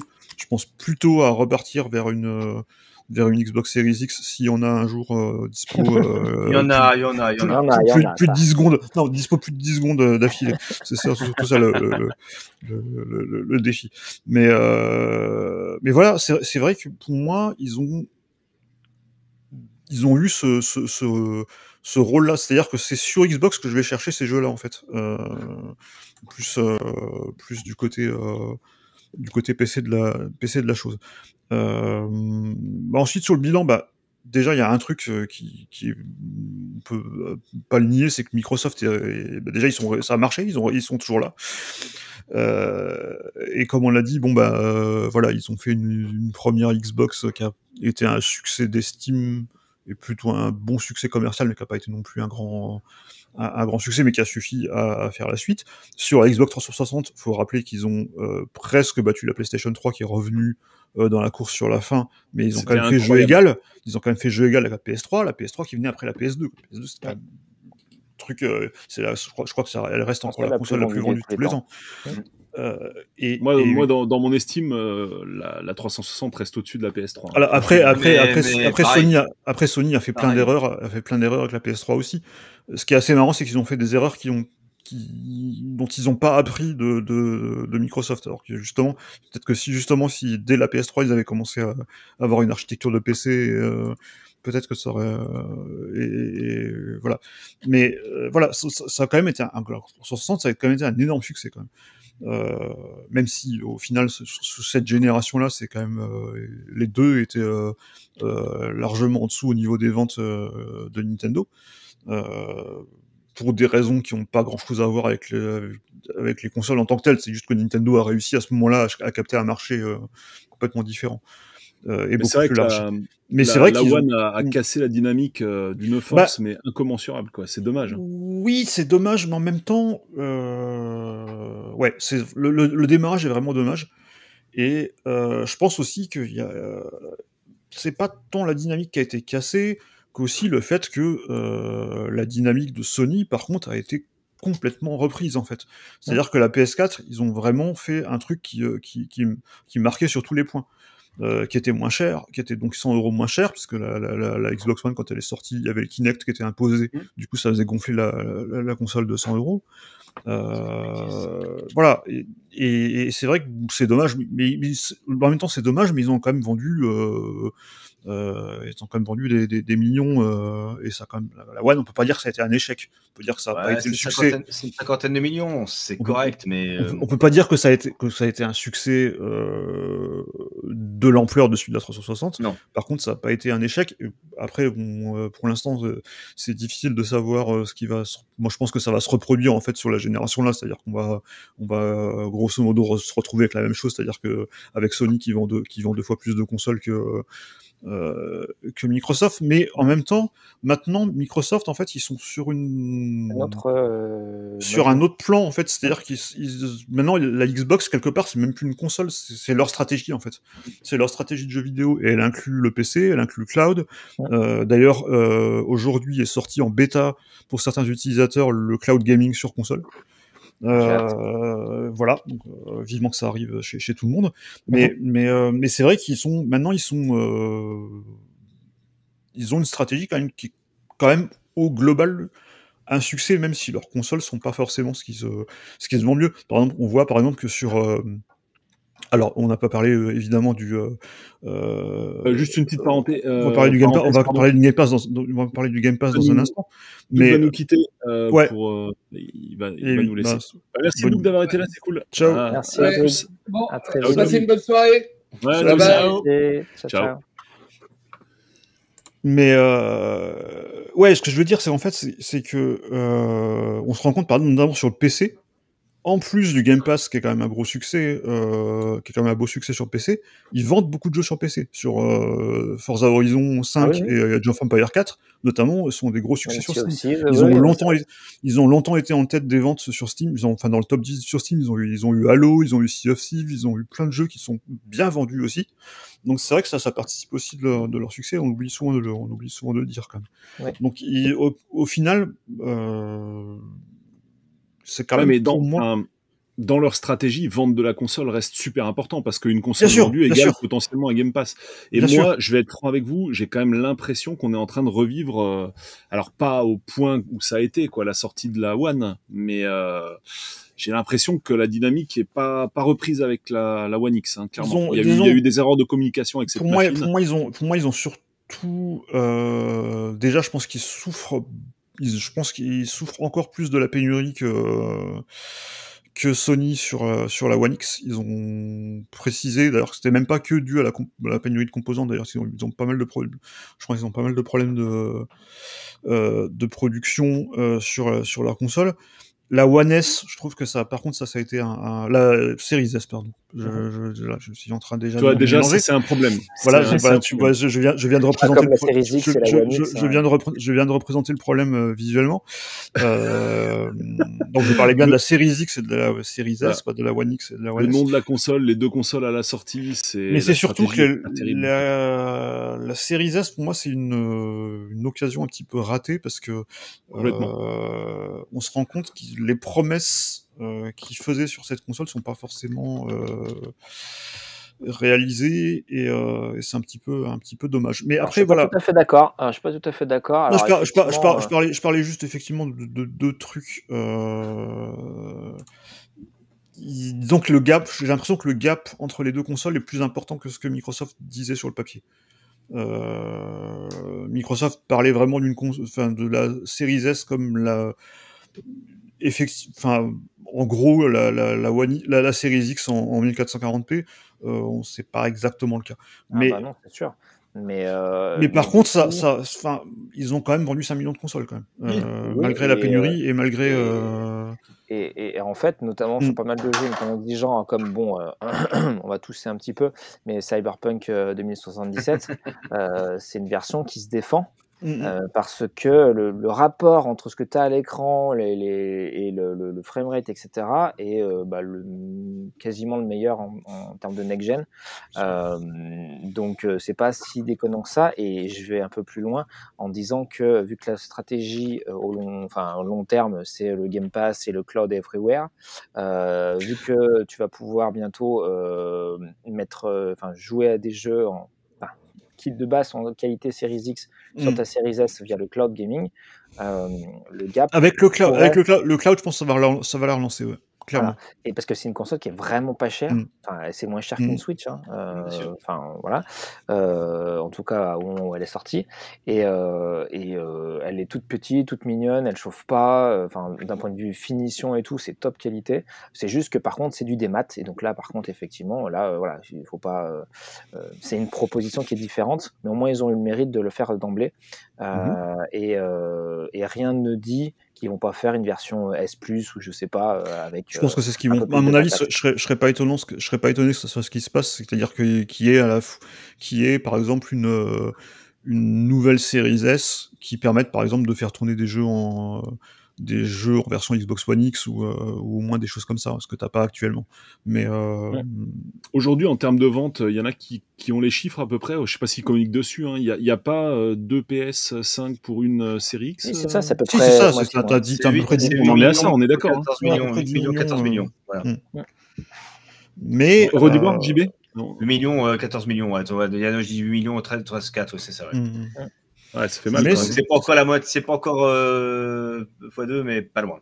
Ouais, non, mais ça- c'est clair que, mais, mais en même temps, je pense qu'il y a de la place pour les deux. Mais euh, je sais pas, euh, je pense, je vois pas du tout Microsoft, euh, par exemple, se, se mettre uniquement sur le cloud. euh, euh, je pense vraiment que sur les consoles, ils vont continuer à, à- à au moins euh, avoir assez de succès pour euh, continuer cette stratégie à trois, euh, Ouais. à trois niveaux, c'est-à-dire que la cloud PC et, et console. C'est un peu ce que tu disais tout à l'heure, Stéphane. C'est un PC vieillissant, c'est mon cas aussi. Euh, voilà, j'hésite à, bah, voilà, à en refaire un. Donc, du coup, acheter une carte graphique qui aujourd'hui est complètement hors de prix. Parce qu'on parle de la pénurie pour les consoles, Euh, les cartes voilà, graphiques, mais c'est ça. Et donc, du coup, bah, j'ai meilleur compte de prendre une Xbox, euh, une Xbox Series X euh, ou une PS5 euh, et jouer à des jeux quand même dans une qualité euh, très décente et au dernier jeu plutôt que monter mon PC. Encore une fois, on fait Ah pas non, mais en ce on est bien moment, d'accord. En ce moment, c'est, c'est, oui, c'est l'autoroute pour les consoles. hein. Là, on est bien d'accord. hein. Et donc, l'idée de. Microsoft, c'est, euh, je pense que c'est l'idée première de la Xbox tout court, c'est euh, de pas lâcher le, le- le salon euh, Mm. à euh, Sony principalement. Et donc, c'est d'avoir une présence que les gens qui ne veulent pas avoir un Mm. PC dans leur salon euh, ou qui veulent pas forcément jouer sur un PC en achetant une carte graphique et euh, optimiser tout ça, et ben ils prennent une console et ils auront une expérience qui est très bonne et avec Mm. quasiment une bonne partie du, du catalogue PC quoi. Mais ce qui et, est, ce- et- et après, je, je finirai là-dessus. Vas-y, vas-y. euh, là, la- la- le changement de, de- enfin, l'évolution de la stratégie de Microsoft est, est vraiment un peu Apple-esque, on va dire, euh, dans, la, dans la dynamique de l'écosystème. c'est ça.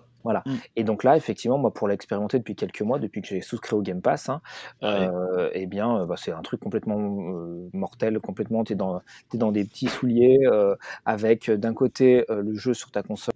Euh, nickel, les sauvegardes qui sont synchronisées. Après, je me connecte sur le PC au boulot, hop, euh, la sauvegarde est synchronisée, je continue.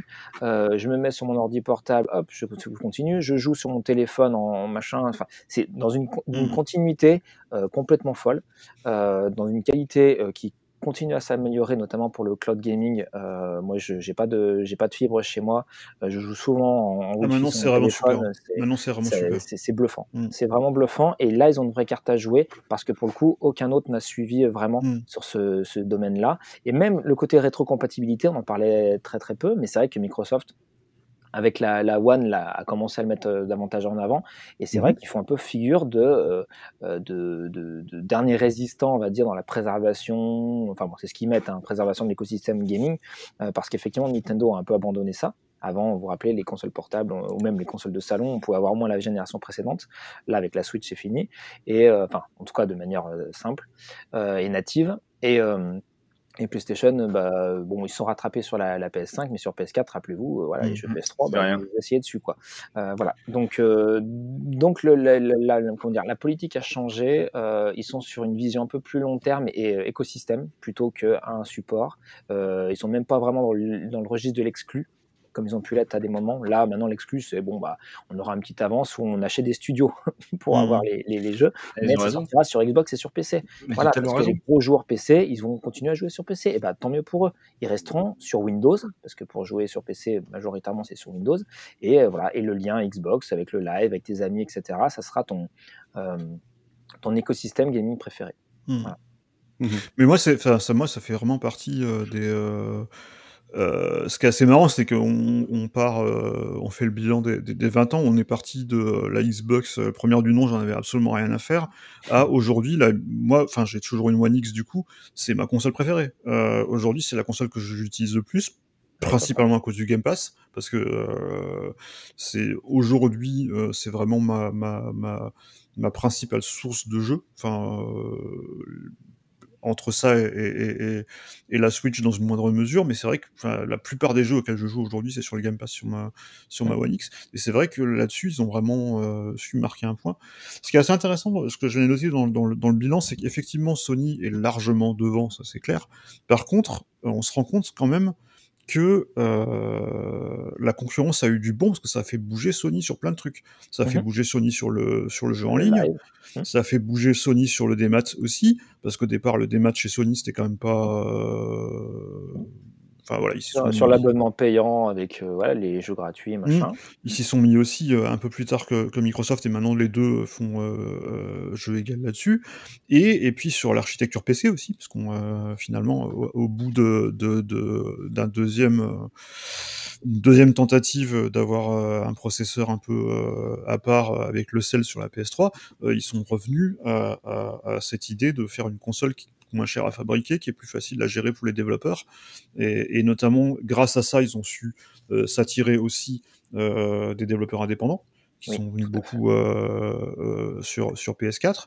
Euh, D'ailleurs, on n'a pas parlé aussi de l'influence qu'a eu Xbox, Microsoft Live aussi Arcade. sur la scène indépendante avec le Live Arcade, Carrément. qui avait, qui avait commencé de manière très embryonnaire sur, sur la première Xbox parce que tu avais, Tout à fait, Un ça c'est live hyper arcade. important en fait, on peut pas passer à côté. un live arcade qui était plutôt un truc, euh, là pour la peine vraiment arcade, parce que c'était vraiment pour jouer à Miss Pac-Man et à des, Oui. des Mhm. vieux jeux de rétro euh, euh, de l'époque, mais ça, c'est après, euh, évidemment, avec le, le live arcade de la 360, c'est devenu quelque chose qui a donné euh, ben, des, euh, des Braid, des, euh, des Shadow Complex, des, plein de jeux, des Fez et, et compagnie. Super Meat Boy et tout ça. Et, et- et c'est vrai que ça a aussi influencé Sony qui a beaucoup pris le relais avec la PS4. Déjà avec la, sur la fin de la PS3 Ah oui, et déjà euh, la surtout avec la PS3. PS4, euh, qui est devenue une machine de, de, de jeux indépendants aussi. Euh, On n'aurait peut-être pas eu de venu- et puis Nintendo, hein, venu, le- du eu- PC. Voilà, les Nintendo. débuts du Sport Switch, c'était euh, c'était Mhm. un des un des un des parties. Et, euh, c'est vrai que c'est aussi quelque chose qui, euh, qui, qui est aujourd'hui général sur toutes les consoles, mais qui a quand même été plus ou moins euh, apporté, je pense, euh, par, par, par Microsoft, qui a euh, plus donné ce côté PC et euh, finalement a, fini par influencer Sony euh, au niveau de l'architecture. Euh, et ce que je voulais dire pour, euh, bah, on en a déjà touché un mot de la rétrocompatibilité, mais c'est vrai que ce qui est intéressant, c'est qu'ils essayent à la fois des nouveaux modèles avec le Game Pass, mais en même temps, ils ont vraiment cette idée ouais, de, préserver euh, leur, euh, euh, leur Logitech et pour les joueurs aussi, parce que c'est pas que de la préservation des jeux, c'est aussi de la préservation depuis la 360 et le démat du catalogue qui, qui te suit en fait. Moi, moi ce que, là, là, on a donc euh, récemment il y a eu la, la dernière salve de jeux rétrocompatibles. Moi je me rappelle quand au début de la rétrocompatibilité qui arrivait vers, euh, je crois vers 2016, je crois qu'ils ont commencé à, à, à sortir des jeux rétrocompatibles. Moi mon, mon, mon- une de mes joies à chaque fois que je que je que j'allumais ma, ma, ma Xbox One, c'est qu'il y avait un nouveau jeu qui venait de ma 360 qui était jouable. Et à chaque fois, je me dis, ah tiens, je peux rejouer à ça, ah tiens, je peux rejouer à ça. Non mais ça c'est trop bien quoi. Là, Donc ça, c'est trop bien, c'est trop bien d'une part, mais en plus, ils ont su l'améliorer aussi parce qu'ils ont, apport- ils ont pas fait que porter les jeux. euh, Ah oui, ils sont améliorés. Oui. Se- il y, en a- il y en a pas mal qui ont été améliorés sur One X notamment. T'as Oui. par exemple Red Dead Redemption, t'as Gears of War 2 et 3, t'as le premier Assassin's Creed, t'as pas mal de le premier Forza Horizon aussi. Euh, Sonic Dragon Horta sur Series X, Voilà. il est hallucinant. Et du coup, mais- tous ces jeux-là, tu peux y jouer en 4K. Euh, tous les jeux Xbox première génération sont en 4K. Mm. Parce que là, du coup, c'est du natif, c'est c'est du Intel euh, to Intel, donc là, ils ont vraiment plus lâché là-dessus. Euh, donc tous les jeux qui sont compatibles, c'est pas tous les jeux euh, du catalogue, hein, parce que c'est- on est très très loin de là. Euh, Ouais. Parce que les jeux, la, la conception de la rétrocompatibilité sur Xbox One, c'est de la faire avec les éditeurs, c'est-à-dire qu'ils sortent les jeux en accord avec les éditeurs, ils sont disponibles sur le store, peux les télécharger si tu as le jeu en CD, mais, mais ça passe quand même par euh, bah, du coup des problèmes de licence. C'est pour ça notamment qu'on n'a pas de Jet Set Radio Future, ou plein de jeux qui sont plus disponibles à- parce qu'il y a des licences sur des musiques ou sur des personnages ou sur des, Mhm. des, euh, Les jeux de bagnole aussi, typiquement. Ou des, ou des, ou Ouais. des célébrités comme les jeux de sport, par exemple. Mais en tout cas, tu as quand même une bonne partie du catalogue 360. Je crois que tu as 600 jeux, quelque chose comme ça, sur 360, qui sont disponibles sur, euh, aujourd'hui sur, euh, sur Xbox One et sur Series X encore. Et ils ajoutent encore des nouvelles euh, fonctionnalités. C'est-à-dire que maintenant, tu as aussi euh, pas mal de jeux qui commencent à être compatibles avec le FPS, FPS Boost qui, qui euh, augmente la fréquence, euh, notamment des jeux qui étaient bloqués à 30 FPS qui se retrouvent à 60 ou même en 120 FPS parfois. Et t'as pas mal de jeux 360 qui en bénéficient euh, aujourd'hui. Là, genre par exemple, ils ont passé tous les Gears of War à 60 FPS. Ouais, Alors qu'ils, et ça c'est quand même super, euh, c'est quand même euh, Et, un super et truc. ouais. ce, qui est, ce qui est fou en fait, c'est que souvent une des, des, enfin, une des réponses qu'on disait, ah mais pourquoi il n'y a pas de jeu rétrocompatible, peu, chez peu importe le constructeur, c'était bah oui mais bon c'était pas la même architecture. Typiquement, la 360 était sur un, un GPU Nvidia et euh, la One est passée chez AMD. Donc Ouais, là, puis on a surtout un, surtout, PC quoi. un Power Bien PC sûr, sur la- rien à voir. En gros, euh, voilà, le matos, ça a absolument rien à voir de l'une à l'autre. Et ben, du coup, ça leur a demandé du coup un peu de temps et de rétro-engineering et de pas mal de choses. Mais en tous les cas, ils ont quand même proposé quelque chose qui paraissait impensable, c'est-à-dire de proposer le même jeu euh, sur un support qui est complètement différent. Et puis ils ont, ils ont même amélioré euh, la, la, fin. Je me rappelle moi des premiers jeux euh, rétrocompatibles sur Xbox One, Ouais. euh, c'était pas toujours top au niveau du framerate et ils ont même mis à jour ces jeux régulièrement, l'émulateur de ces jeux régulièrement pour proposer des, euh, Oui. des, Et, une expérience et de de- évidemment, de le tout, on l'a pas de précisé, mais sans surcoût supplémentaire. Et voilà. C'est ça. Ah, C'est- ça. C'est-à-dire que si tes, jeux, tu les, tu les retrouves, même les jeux qui sont euh, En boîte. en boîte, si tu as le disque, tu le mets dedans et ça te télécharge le jeu depuis le, depuis store. Enfin, c'est quand même Ouais. un, Ah, voilà, un bah, super ils ont- service. Ils ont euh, Mm. dépassé toutes les barrières naturelles euh, du, de la rétrocompatibilité, c'est-à-dire toutes les, les excuses, je- je- voilà, toutes les, les limites et les choses qui faisaient qu'on ne pouvait pas forcément avoir de la rétrocompatibilité avant. Ils ont dit, ouais, mais en fait, avec un peu de sous et de développement, ça, ça, ça- ça se fait. Donc, encore Par une contre, fois, ce n'est pas le- total, mais euh, c'est quand même un effort qui est considérable. Par contre, comme dit euh, Gurgu dans le chat, c'est vrai que malheureusement, c'est les derniers. hein. Ils ont, là, ils ont vraiment confirmé. Alors, ils avaient Oui. déjà plus ou moins annoncé précédemment euh, que c'était euh, qu'on approchait de la fin du programme. En revanche, effectivement, là, ils ont reconfirmé qu'ils ne pouvaient plus en mettre d'autres parce que là, ils, ils atteignent de plus en plus de problèmes de licence, justement, euh, qui les empêchent de de- de- de- d'ouvrir les vannes, en fait. hein. Et Mm. euh, là, ils ont quand même réussi à ressortir, parce que là, ils ont quand même ressorti une salve de 76 jeux, un truc comme ça, je crois, euh, pour, pour le bouquet final, donc c'est quand même, c'est quand même pas mal. Mais c'est vrai que par contre, du coup, t'as plein de jeux qui sont, bah là, on cite, on cite les James Bond, bah forcément, euh, ça, c'est des, typiquement, c'est le genre de cas où t'as une licence qui n'est plus, euh, Tout à fait. qui n'est plus disponible. Par exemple, moi, un jeu qui me manque toujours énormément sur euh, sur euh, Xbox One, mais je sais que je l'aurai jamais. C'est Soul- du coup, là, c'est confirmé que je l'aurai jamais. C'était Soul Calibur 4. Et pourquoi? Ouais. Parce que dans Soul Calibur 4, il y avait Dark Vador et, euh, Voilà. Ouais, Et Yoda. bah euh, euh, voilà. Donc, la c'est qu'ils pourraient les virer, quoi. Tu regardes euh, Crazy Taxi sur. PC, t'as pas les bandes son. euh, de Oui, mais les bandes son, 2004, les bandes son, les bandes son, je pense que c'est facile à remplacer un fichier par un autre. Par contre, euh, les personnages, ça va être un peu plus compliqué, je pense. hein. Mais, euh, mais c'est vrai qu'effectivement, Crazy Taxi, typiquement, quand il était sorti sur euh, sur Xbox 360, ils avaient ils avaient changé les musiques, il n'y avait plus Offspring. Et, euh, et quand en gros, avec, avec le tout des maths, parce que là Mm. aussi ils ont été précurseurs avec le démat, bon, ça leur a pas bien réussi au début de la One, enfin en tout cas de la communication pré-sortie de la One, Mm. mais avec le démat, en fait, on se retrouve tout simplement avec un truc euh, bah, qui ressemble à ce qu'on a sur PC avec Steam, hein, concrètement, Mm, c'est-à-dire que ton jeu démat, et ben, il marchera peu importe le support. Quoi. Et Mm. au-delà de ça, avec le cloud, comme on l'a dit, on l'a dit que ça marche sur une Xbox euh, Series S, mais ça marche aussi sur une Xbox One, Oui, tout à fait. X. Tout à fait. On pourra jouer au jeu euh, en qualité. C'est surtout, l'intérêt. Par exemple, typiquement, le Flight. Simulator, euh, qui sera pas disponible en version native sur, euh, sur Xbox One et sur, Oui. même sur One X. Alors, alors tu pourras y jouer sur le la cloud euh, en janvier. euh, Donc finalement, il arrivera. Mm. finalement, il arrivera. Mais ça, pareil, ça, ça n'a pas d'équivalent. Euh, jamais un constructeur t'a permis à, de jouer à la génération suivante euh, sans surcoût. euh, voilà. Et puis, la, et puis la- comme on le disait, la, la qualité aujourd'hui du, euh, du cloud streaming, moi j'ai euh, joué encore hier à, à- à Forza Horizon 5 sur mon téléphone, c'est impressionnant maintenant. C'est vraiment, t'as un petit peu de lag parce que t'en auras toujours forcément un petit peu par rapport à, à- à- à une expérience native, mais ils ont quand même bien réduit le truc depuis parce que moi je me rappelle les bêtas c'était affreux. Moi, quand j'ai essayé de jouer un jeu Oui. genre, euh, genre par exemple Ori, j'avais essayé, c'était Mm. le, le- Ori le- euh, du 2 lag. c'était c'était c'était injouable c'était vraiment Ouais. injouable Euh, là maintenant c'est vraiment vraiment pas mal quoi et, euh, Et Moi, je il vais y a- faire il y a- la- il y a Loïc Mm. Thierry qui a dit aussi dans le, dans le, dans le chat, je le remercie, on pourra bientôt jouer euh, sur les télé connectées. Donc du coup, Oui, en tout à fait, Et là, Mm. pareil, Non, là, mais ouais. console, être... euh, très clairement, se dessine. euh, moi, je vais vous donner ma, brève analyse du truc. et on peut déjà sur Euh, PC aussi faut le préciser aussi Oui. dans, l'appli dans l'appli Xbox sur, sur PC on peut PC, Mac, euh, euh, ouais. Alors mon analyse en fait, c'est que je pense que les, les mecs de chez Microsoft ont compris que euh, ils pourraient pas prendre le lead en fait, quoi qu'il arrive. Mm. Et pourtant, et pourtant, et pourtant, moi je pense qu'ils ils auraient très bien pu le faire s'il n'y avait pas eu le, bah, la marche ratée de la One typiquement, parce qu'on avait bien vu qu'avec la 360 ça avait marché, donc pourquoi ça n'aurait pas marché sur la génération d'après? Mais euh, bah, en interne, je pense qu'il y a certaines personnes qui se sont dit ça, un peu comme chez Nintendo où Nintendo dit, eh ben on n'est pas, euh, on n'est pas un bon concurrent en fait, hein, et c'est pour ça qu'ils sont obligés de partir dans une voie opposé aux autres. On n'est pas un bon, c'était un compétiteur, disait euh, Sato- Satoru Iwata, souvenez-vous.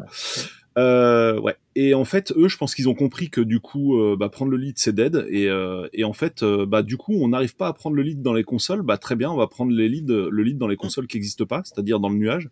Mm. Et euh, moi, je pense que la, la série S, c'est vraiment l'avenir de, de Xbox, quoi. Voire euh, bah, ce, ce dont vous venez parler, de parler, pardon, les téléviseurs hein, dans lesquels on Oui. pourra. euh, pour moi, l'avenir d'une Xbox, c'est un Chromecast en fait. Hein. Mm. Je, je vais être très clair là-dessus. Ah ben, Et- c'est. euh, c'est Et quelque. Et c'est pas ce que j'attends euh, du jeu vidéo moi personnellement, mais Bah, ça c'est un, Oui, un autre débat. euh, ouais. c'est un, autre débat. Mais, euh, mais voilà, moi, clairement, euh, sur moi, sur mon bilan, euh, 20 ans après, euh, des apports énormes au monde du jeu vidéo. Je pense que bah, toute l'émission euh, insiste sur ce point et ça c'est très clair. C'est pas voilà, c'est pas du fake, c'est c'est factuel. on- tout le monde peut le constater. Tous les points qui ont été remontés, c'est euh, c'est impossible de, de passer à côté et de le nier. Mais par contre, ce que j'en retiendrai, c'est voilà, première console en demi-teinte. Voilà, c'est intéressant. Il y a un nouvel acteur sur le marché, mais moi, je suis vraiment passé à côté. C'est passé totalement sous mes radars. J'ai, je trouvais que cette console avait pas d'âme, que je- j'en étais pas fan, mais, mais, mais qu'elle avait de très très bons jeux. Et pour cette raison, je l'ai pas défoncé quand les gens venaient l'acheter ou se renseigner dessus. Euh, mais voilà, ça pas, pour moi, ça n'a pas été une console qui est rentrée dans, dans l'histoire de mes consoles de cœur, très clairement. Par contre, la 360, alors là, Là, c'était, mais je l'ai déjà dit dans l'émission, l'alignement des planètes totales, la console magnifique, les jeux euh, vraiment superbes euh, dès le début en fait, hein, quand elle est sortie, euh, bah, notamment avec euh, Assassin's Creed, hein, qui a vraiment tout pété quand il a débarqué. Hein, ça a tout, ça a tout nettoyé sur son passage. Et puis après, bah, plus tard, Gears of War, euh, bah, même, euh, enfin, jeu de bagnole aussi qu'on a cité, qui était incroyable en fait. Donc vraiment, c'était cette console était, ça a vraiment été une console de cœur, hein, très clairement. Hein. Je, je l'ai adoré cette machine, je l'ai acheté, euh, je l'ai encore aujourd'hui. Euh, Donc ça, c'était vraiment génial. Et après, bah, il y a eu le soufflet One euh, qui a qui a vraiment euh, qui m'a pas plu et euh, qui finalement, bah, quand elle a baissé en prix, et là, par contre la S, je la trouvais très sympa quoi. Et puis Mhm. c'était l'arrivée des manettes Bluetooth, ça aussi, Mhm. c'est un standard, Ouais. on en a pas parlé, Mhm. mais ça a été une grosse évolution. La manette que tu peux mettre sur ton smartphone, que tu peux mettre sur ton PC en Bluetooth, euh, et une C'était super la, la- la prochaine étape en fait de la manette universelle, c'est-à-dire que la 360 c'était la manette universelle filaire, euh, C'est ça, euh, enfin filaire et un peu sans fil, mais c'était un Wi-Fi, il fallait un dongle, etc. Euh, et euh, avec la, la manette Xbox One S, donc celle qui était Bluetooth, là c'était la porte ouverte sur le mobile. Mhm. Et, euh, et donc là, bah du coup, Et tout euh, le monde la prend en charge maintenant. Même, même Apple, charge, ça. même. Apple l'a- Même l'a ajouté depuis même iOS Apple, 13. c'est ça Depuis iOS 13 Et donc, donc, euh, coup, voilà, pour, te vraiment- répondre un peu, Polo, à ce que tu as dit, après je te laisserai euh, finir ton, ton, ton, ton, ton, ton dis- ton discours. Euh, oui, ça fait un peu euh, euh, le, le- Ah, c'est une petite coupure. Ouais. T'es de retour? Oui, donc je disais, bon, pour- en attendant que Damien revienne, du marché. Ah. Tu, tout- tu bah, la, la S, ouais, vous m'entendez? Ouais, enfin la, la Oui, manette de là, la, on de t'entend, la, mais de la on te Xbox voit, One. on te voit, tu es, tu es, tu es frisé, mais on Ah, t'entend. bon, ok, mais tant qu'on m'entend, c'est c'est le principal, notamment pour ceux qui sont en podcast. Désolé pour les autres. Euh, euh, mais en gros, oui, avec, avec cette, euh, cette manette, avec le, le, le- le cloud gaming et tout le service Xbox euh, Live euh, qui, est, voilà, qui est hyper, quali- hyper de qualité, euh, le côté. euh, enfin, toutes les, la- toutes les, tous les manques qu'on pourrait avoir avec un Chromecast, tu l'as pas avec la proposition d'Xbox. Parce Mhm. que là, elle est vraiment, pour, si si je puis me permettre, à 360 degrés, tu as le, le software qui est cool, euh, la, la proposition de, de, de jeu qui soit en, en- que ce soit en cloud ou sur la console qui fonctionne, et derrière, tu as la manette qui te permet d'avoir une très bonne expérience gaming. Mm. Donc, Mhm. euh, c'était quand même pas tout à fait la même chose. Mais Donc moi, pour dire sur, sur mon retour, la, donc la One, elle a commencé à m'intéresser à partir de la S. Et du Mhm. coup, je l'ai prise et j'en suis très content. Euh, vraiment, euh, je trouvais que c'était une super machine, très belle à la fois. Euh, et très belle et fonctionnelle avec cette manette Bluetooth et tout ça, ça a été vraiment. En fait, c'est ce que ça aurait dû être dès le début, quoi, cette machine. Voilà, tout simplement. Si elle était sortie comme ça dès le début et qu'il n'y avait pas eu tous les foirages de com avec Don Matrix et compagnie, euh, je pense que je pense que ça aurait fait mal à Sony, mais vraiment mal. Ça aurait pu. Et, euh, et donc voilà. euh, et en fait, ça a été. Bah, t'en parlais tout à l'heure de Steam, euh, Damien. Et pour rebondir sur le sujet Steam, pour moi, la One, c'était ma Steam Box. C'était la, la Steambox réussie en fait. Souvenez-vous, la Steambox, c'était tout un truc. euh, Ouah, Steam va faire une console, ça va être incroyable. Au final, ça a été un four atomique. Ils ont lâché la licence à des constructeurs de PC qui ont fait de la merde et puis ça a rien donné, absolument rien. revenir Un jour. Ah oui, un jour, bah peut-être. Bah, ils vont revenir avec la portable, mais bon, ça on en reparlera euh, dans une autre émission, je pense. Euh, on lui, on lui taillera son portrait. Euh, mais voilà, pour moi, c'est une très bonne Steambox. Mais par contre, là, ça a été, il y a eu un autre problème qui est venu se greffer après sur cette One, c'est l'interface.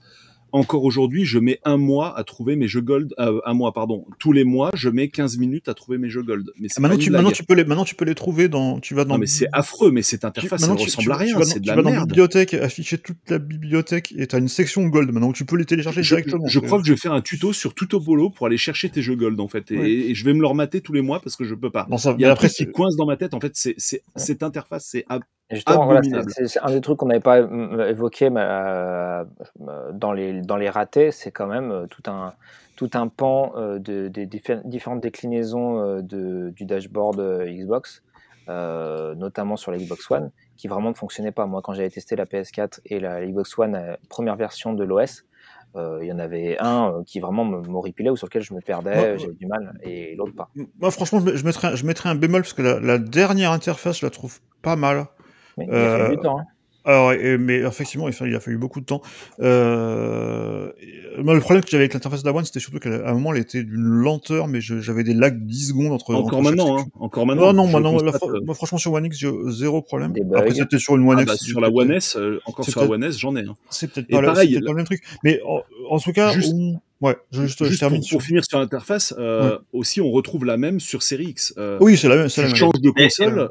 Mais les jeux Enfin, gold sur Series X, faut... c'est pas simple à trouver non plus. Hein. C'est, mais- mais- mais mais c'est un truc de fou. non, mais- non, bah, mais tu changes de génération de console, tu changes d'interface. Enfin, Non, mais- moi, c'est comme ça dans ma tête, quoi. Enfin, voilà, c'est. Microsoft ne veut pas que tu trouves tes jeux gold, il veut juste que tu trouves le bouton Game Pass, c'est tout. Ah, le bouton Déjà. Game Pass, tu le trouves, ça, il est de Ouais. partout. Hein, ça, y a Mais. Mais, mais je pense que les interfaces, en fait, euh, j'en profite juste pour placer ça. On va faire une émission juste sur les interfaces en 2021. C'est de la merde. Que ce soit sur Xbox, que ce soit sur la PS5, c'est exactement un autre sujet qu'on va aussi aborder parce que c'est pas aussi pire, pardon pour le français qui est pas du français, mais euh, je trouvais ça marrant. C'est pas, c'est pas aussi dramatique que sur Xbox, mais c'est quand même de la merde sur PS5. Et euh, je sais pas, peut-être Nintendo est le seul à savoir encore faire une interface en 2021. encore, encore. Et encore, et encore. Le mais le euh, problème- le seul truc à peu près compréhensible en fait euh, pour un le, être le- humain. le- le problème de, de l'inter. Alors, moi, j'aime plutôt, moi, je, je suis plutôt d'accord avec Loïc Thierry là, sur, dans le chat. Je, je, je suis- j'aime plutôt l'interface de la dernière version. Euh, par contre, c'est vrai que le, le problème toujours de ces interfaces, c'est qu'elles essaient de faire plein de trucs. De te mettre en avant plein de choses, en fait, parce que c'est le principe de ces interfaces, c'est de, de- créer de l'engagement, et notamment avec, Microsoft et le Game Pass, ben, c'est de te faire euh, télécharger des jeux, etc. Euh, et pas forcément de trouver ce que t'as, de trouver ce que t'as déjà. Euh, c'est un peu, un peu le problème en général de, de, de genre de. Mais, mais je trouve ça, enfin moi je trouve qu'ils ont quand même plutôt bien évolué là-dessus euh, par rapport à ce que c'était au début, parce qu'il faut, faut se rappeler de, Bah, la première de version l'interface- de la l'OS première version, euh, qui était vraiment pourri. Mais par contre, c'est vrai qu'on on, ça, on l'a pas vraiment noté. La Xbox, la première Xbox, euh, et surtout quand même la 360 à ce niveau-là, c'est vrai que ça, c'est aussi un changement des, des de consoles, c'est qu'on a une interface euh, autre que insérer un CD, euh, autre que le truc qui s'affiche quand t'insères pas de CD, quoi. Ah, c'est vrai que ça, c'est, on, Mm. on est complètement passé à côté de ça. Mm. Mais, mais typiquement, l'interface Rare 360, moi, Mm. je suis désolé, quand tu, on, on en a parlé du Media Center, c'est un sujet central. Mm. Euh, le but de Microsoft, c'était d'avoir un Media Center, et c'est toujours un Media Center. Et, et plus que jamais aujourd'hui, justement, avec les Netflix et compagnie, c'est un truc de fou. Et dans cette interface-là, tu n'as pas clairement identifié dans l'interface les univers vidéo, jeux, machin, enfin musique peut-être, j'en sais rien, ou photo. C'est c'est ça la base du Media Center. En Ah, fait. tu l'avais ils ont pu dans- oublier ça, en fait. T'avais une, Ça- une version. c'est un truc que je trouve mais complètement aberrant. mais en T'avais une, t'avais une version de la 360 qui était, un, qui était dans ce genre-là, qui était vraiment, qui séparait vraiment euh, vidéo, jeu, musique, un peu la. Mais oui, Euh, tout à fait, tout à fait. Et c'était bien. Mais Mm. dans la première, enfin, quand, quand ils avaient eu la- le second dashboard de la 3.6, c'était mieux quand même. Oui, Oui, Ou le mais c'était qui bien. était, euh, était très, euh, c'était des machins que tu faisais glisser, tu sais, euh, t'avais jeux, musique, machin. Non, mais 3.6, des très bien. C'est maintenant que ça et ressemble plus à 3.6, rien. c'était bien après. Le, le- Mais bien sûr, c'était était bien. formidable après. Mais après, de, sûr. de- de- de toute façon, là, sur, sur la One, ils essaient de, de, de dégager tout ce qui est pas. Enfin, de, de- d'enterrer un peu tout ce qui est pas jeu, de toute façon, maintenant. euh, Moi je, moi, je vais vous dire très clairement, ils perdent Mm. des ventes, que ce soit en matière de vente de jeux, en matière peut-être d'abonnement, à cause de cette interface de merde. Moi, j'en suis absolument persuadé. Maintenant, le truc aussi pour revenir au Game Pass, alors là, tout est une question de. euh, alors moi, très clairement, euh, je, mon avis pourra changer après-demain hein, s'il le faut, mais je ne suis absolument pas hypé par le Game Pass. Je n'ai Ah, rien à foutre du Game Pass. Non, très clairement. Alors, c'est c'est sûr, c'est très bien, hein, c'est une innovation par rapport au monde du jeu vidéo et tout, mais moi, de me dire que tu as accès à une collection et que au bout de tant de mois, on va te dire, ah bah en fait, faut passer à la caisse pour faire le jeu. Moi, vu que j'ai très peu de temps et que je vais m'étaler très longtemps sur un jeu, bah, je, je sais que quasiment tout ce que je vais tester, je vais devoir passer à la caisse. Le seul truc qui est bien, en fait, c'est les jeux euh, first party qui sont disponibles day one. Ça, Bah c'est oui. un truc de fou. Non, mais ça, c'est un truc de fou. Mais, je vais pas mettre le prix du Game Pass juste oui, pour ça. Quoi. Mais je veux, je veux dire, l'intérêt du game, oui, mais l'intérêt du Game Pass justement, c'est que euh, euh, on a beaucoup parlé du Netflix du jeu vidéo, et euh, pour, enfin, c'est souvent une comparaison qui est un peu, un peu paresseuse et, euh, Ah oui, et, oui, et tout pas à fait. forcé- et pas forcément, adap- et pas forcément vrai. Par contre, c'est vrai sur un point, c'est que le but du Game Pass à terme, c'est qu'il y ait principalement des jeux Microsoft. C'est pour ça qu'ils ont racheté plein de studios. Et les jeux Microsoft, ils sont très très rarement euh, sur le départ. Euh, enfin, Il y, a- il y a des jeux qui étaient, qui étaient Day One qui sont toujours là. hein. Euh, Il y a toujours tous les Gears of War, il y a toujours tous les Halo. Non, mais le il y a pas mal de jeux qui, restent pendant moins un mais c'est vrai, que- c'est vrai que sur des gros jeux, par exemple, moi, euh, il y a un truc qui me, genre par exemple, il y a les- tous les Yakuza sont actuellement sur le Game Pass, Absolument. ce qui est très bien, ce qui est très bien. Mais par contre, les Yakuza, je me dis, je vais jamais avoir le temps de les finir. Et effectivement, ça c'est le genre de le genre de truc où j'ai demandé ah, est-ce que je les achète ou est-ce que je les achète pas? Par contre, ce qui est super, c'est qu'il y a aussi plein de jeux courts maintenant sur le Game Pass. Il y a aussi plein de petits jeux, euh, des, des point and click, des choses comme Mhm. ça.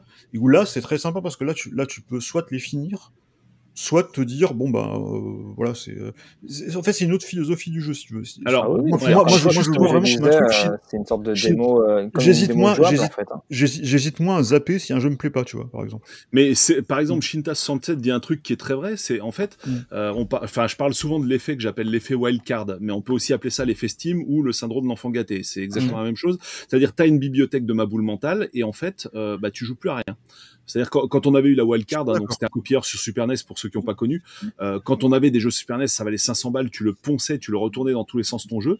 Et le soir où mon cousin a débarqué avec le wildcard, donc qui était le copieur pour Super Nintendo, je n'ai jamais autant peu joué à des jeux de toute ma vie. C'est-à-dire, j'ai passé ma soirée à faire défiler Oui, les bah- disquettes et à faire 5 minutes maximum sur chaque jeu, quoi. Et, et je pense Oui, mais- que le Game Pass, ça peut te, ça peut tomber dans, dans cet excès-là aussi euh, pour Ça moi, personnes. peut tomber dans cet excès. pas. Ouais.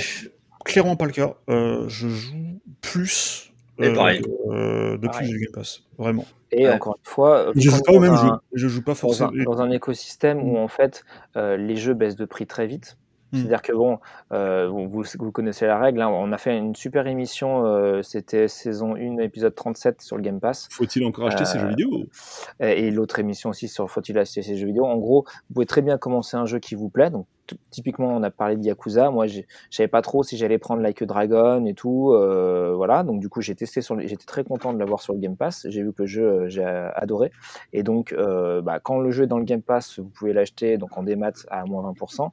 Et Mhm. sinon, bah, vous, a- ça- vous attendez simplement que le truc il, il descende à 20 euros en, en neuf en, en boîte, et puis vous l'achetez quand vous l'achetez, quoi. Et tu l'achètes, et quand tu l'achètes, tu récupères, après tu Tu récupères, récupères ta sauvegarde, euh, voilà. Donc ça, c'est- Et- Non, pour répondre à Loïc, je, je critique pas le service parce qu'il est Mm. trop généreux. Hein, c'est pas vrai. Je, je Mm. dis que c'est un travers, c'est un comment dire, Ah oui, c'est un réflexe, c'est un réflexe qui peut découler de ça, mais c'est pas le service qui a critiqué Mais- évidemment. Non, non, non, Mais, mais alors, juste pour dire, moi, le jour où le Game Pass sera réellement le Netflix du jeu vidéo, c'est-à-dire, alors pourquoi pas avec un Game Pass premium que tu payes plus cher?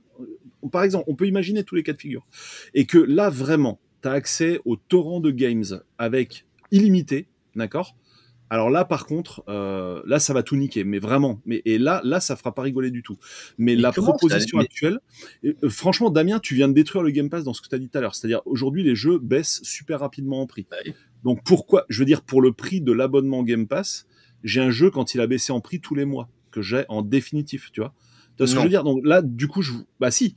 Bah non, c'est un, t'as plein de jeux qui sont à, un abonnement Game Pass, c'est combien? Parce que moi, je, je sais pas, j'ai pris la Series X avec. euh, en... C'est 12,99 pour le Ultimate avec PC. euh, mais à l'année, ça fait combien? C'est quoi? C'est 100 balles l'année? Peut-être? C'est à peu près ça, ouais. 100 balles. Euh, un, un jeu, c'est 70, hein, donc euh, même Non, si mais non, mais une fois qu'il Ah, a mais- baissé en prix, alors peut-être pas un mois, mais peut-être deux Ouais, mois, mais- si Oui, tu veux. mais t'as de plus en plus de jeux Day One en fait. T'en as à C'est 30 ça, balles super rapidement. Ouais, on ouais, en mais a regarde, 13 à 20 regarde, balles, For- 25 ouais, mais balles. regarde, enfin. t'as des jeux comme Forza, Day One, ça coûte Mm. 70 balles dans le commerce sinon.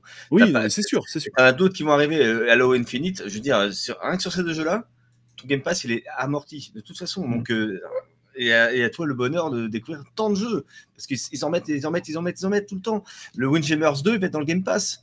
Mmh, non, mais d'accord. Mais enfin, moi, voilà, je pense qu'après, c'est une... bah, c'est vraiment ton affinité Mm. avec le. Enfin, quel est ton mode de consommation en fait non mais moi, Polo, euh, Polo, je suis collectionneur de jeux vidéo depuis depuis euh, bientôt euh, 20 bientôt bientôt 30 ans quoi. Je collectionne des jeux depuis 95. J'ai toutes les machines, j'ai des armoires entières de jeux. Je suis très attaché au, au format physique, mais à un moment donné, le Game Pass mais pour moi une autre une autre alternative, une autre solution. Concrètement, pour Mhm, moi, c'est mhm. une solution. Et, et aujourd'hui, euh, je suis bien à l'aise de- d'allumer euh, ma console, ma Series X, d'avoir un menu et à chaque fois, on a mis ça, on a mis ça, on a mis ça. Ce qui m'angoisse dans l'histoire, c'est je n'aurai jamais le temps matériel. Et là, Ouais. c'est Ouais. le truc gênant. Je n'aurai jamais le temps matériel de pouvoir m'adonner à tout ce qu'il y a. tout. C'est l'abondance, c'est- et ça ne finit jamais. quoi. C'est comme Netflix, c'est comme tous les, euh, tous les services de vidéo. Tu en as ras la gueule. Mm. Et finalement, évidemment qu'à l'époque, dans les années 90, quand on allait louer une cassette ou trois cassettes pour le week-end, ben, tu, les, tu les regardais, tes, cassettes, tu étais content, c'était un petit événement. Là, c'est plus des événements, c'est, euh, voilà, tu appuies, tu as, quoi.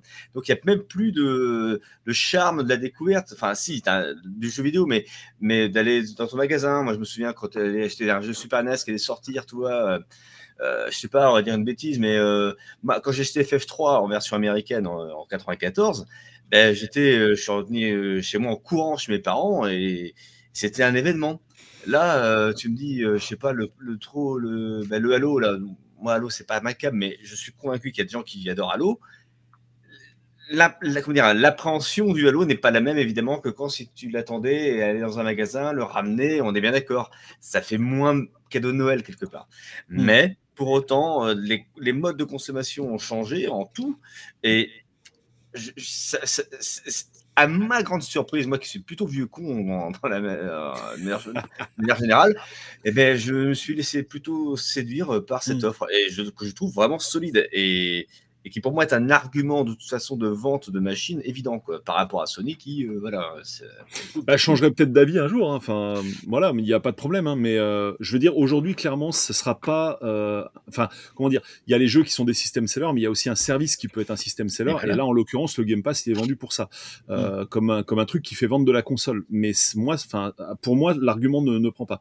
Sauf si, mais parce qu'au tout début du Game Pass, je pense qu'il y a pas mal de gens encore aujourd'hui qui connaissent pas le Game Pass et, euh, et euh, qui seraient peut-être euh, curieux de le, de le découvrir et de rentrer là-dedans, qui pensent encore aujourd'hui que les jeux ils sont là ad vitam. Je, je pense qu'il y en a plein qui pensent, qui croient ça aujourd'hui. Mmh. Des gens qui n'ont pas le service et qui, euh, qui en ont entendu parler. Oui. Et euh, après, quand que- ils voient sur jeuxvideo.com, euh, ah ben quitte le service, euh, rentre dans le service, les mecs ils se disent mais Après les, hein a- après, les jeux qui quittent le service sont quand même très très bien balisés. euh, Mm. Parce qu'il y a une section euh, qui est mise à jour régulièrement. dans- T'as une alerte quand t'as l'application. T'as une euh, alerte quant à l'application, t'as pas mal de choses quand même. Euh, moi, enfin juste après, on va, on va conclure quand même de, pour de bon. Euh, je, je juste sur Game Pass en fait, moi ce qui m'a étonné, c'est le nombre de jeux que j'ai achetés depuis euh, dans ceux qui Ouais. justement qui expiraient. Je, je pense, je pense qu'il y en a au moins une dizaine, euh, notamment Blood, Bloodstain par exemple, je l'ai acheté euh, parce que je voulais absolument le finir. The Messenger aussi. Enfin, il y, a pas- il y a pas mal de jeux. Non comme mais c'est très malin hein, quelque part. hein, le- Et, et là, je vais faire pareil avec parce que j'ai pas encore fini Call of the Sea et, et, et j'ai envie de le finir. Donc du coup, je, là, il va partir bientôt. Donc je vais, je, je pense que je vais, le- que je vais le choper aussi. Et, et franchement, ça. me- Mais par contre, du coup, sur Game Pass, j'essaie de cibler plutôt des jeux dont je sais que je vais pas Tu y pourras passer les trop non plus. Euh, et euh, si, parce que ça arrive invariablement, parce que je, je, déjà je suis très lent pour jouer, euh, en plus euh, j'ai pas tant de temps que ça. Euh, si ça arrive et que j'accroche vraiment au jeu, là je vais l'acheter. Mais par exemple, typiquement, je sais pas, par là, là, euh, qu'est-ce qui, est- qu'est-ce qui est parti récemment? C'était River City Girls, qui est un, Oui. un, un, beat'em une espèce de beat'em all RPG euh, très marrant, euh, qui était là, un, un remake des, des Kunio-kun de Tecmo euh, à l'époque. J'avais bien aimé. Je me suis dit, bon, euh, est-ce que je, je, l'ai laissé passer finalement Parce que euh, je me suis dit, de toute façon, peut-être effectivement, il tombera peut-être dans le gold au bout, d'un, euh, au bout de quelques mois, ou je sais pas. Ou si un jour il est bradé euh, Black Friday ou que sais-je, et, et Voilà. que vraiment tu as Mais- déjà une première mais- appréhension, tu l'achèteras pour une bouchée de pain et tu seras content, tu auras gardé Mais, ta je, sauvegarde. mais, mais par contre, je suis pas. euh, Enfin, je partage pas. euh, je pense, je, je comprends qu'on puisse le penser, qu'on joue plus à rien et qu'on et fait 5 minutes de chaque jeu. Franchement, c'est pas du tout le cas. Et, euh, et, et je joue énormément euh, euh, avec des jeux Game Pass et j'y joue vraiment. Enfin, je, je sais pas juste. je- Ouais. Ça m'arrive aussi. hein, ça- là, genre, par exemple, hier, je me suis fait une session où euh, je me suis essayé euh, une petite dizaine de jeux je- qui me faisaient de l'œil et je les ai essayés un peu tous et, euh, et j'ai essayé de trouver ceux qui allaient m'intéresser, ceux qui allaient pas m'intéresser. Mais, Ouais. mais c'est aussi. En tout cas, je- quoi. Je, je pense pas du tout que Sony soit en danger euh, Non. par rapport à leur retard Non, sur le. Game Pass. Euh, je pense qu'il y a encore majoritairement des joueurs qui sont attachés au mode de con- consommation Non, ça c'est clair, ça c'est clair. Et, Et, euh, Microsoft vend encore pas mal de jeux. Hein, euh, je tout à fait, que- tout à fait. Je pense euh, que. et donc, je, pense- je pense pas qu'il y ait du tout euh, péril dans la demeure pour Sony, quand bien même ils bougeraient pas leur cul d'un seul millimètre. Euh, alors, je me trompe peut-être complètement. hein. Je suis, je suis assez spécialiste en prévision de merde, donc euh, ça pourrait, ce serait pas forcément la dernière fois. Euh, mais bah, notamment avec Rare, hein, j'en ai parlé Ouais. dans, dans cette même émission. Euh, mais, euh, mais voilà, je pense pas du tout qu'ils soient en danger pour l'instant. Et euh, pour moi, en fait, je pense que finalement. Euh, c'est ouais ce que ce que je vois c'est l'avenir du service vers euh, bah, plus de consoles du tout quoi en fait Mais Du ça, tout, c'est évident. ça, ça paraît ça paraît très clair hein. et euh, Et c'est voilà, ils sont des plus- dangers de tous les consoliers. hein. Tous ceux qui font des consoles savent Mm. que, euh, et encore plus sur portable, hein, mais que euh, voilà, Bah, il y a j'en sais rien, en fait. euh, c'est c'est pas mal, c'est pas mal discuté. Et surtout, bah voilà, Microsoft est quand même assez lucide, c'est-à-dire que euh, au bout de 20 ans déjà, quand même, euh, on l'a dit, euh, Microsoft a apporté pas mal de choses au marché. Pourtant, pour autant, euh, on a un peu toujours l'impression que c'est un outsider qui doit encore prouver ça. qu'il Mhm. il mérite euh, d'avoir sa place dans le gaming, etc. vraiment le. le- une sorte de complexe d'infériorité par rapport à Nintendo et Sony. Alors effectivement, ils n'ont jamais eu la console la plus vendue du marché, donc ça aide.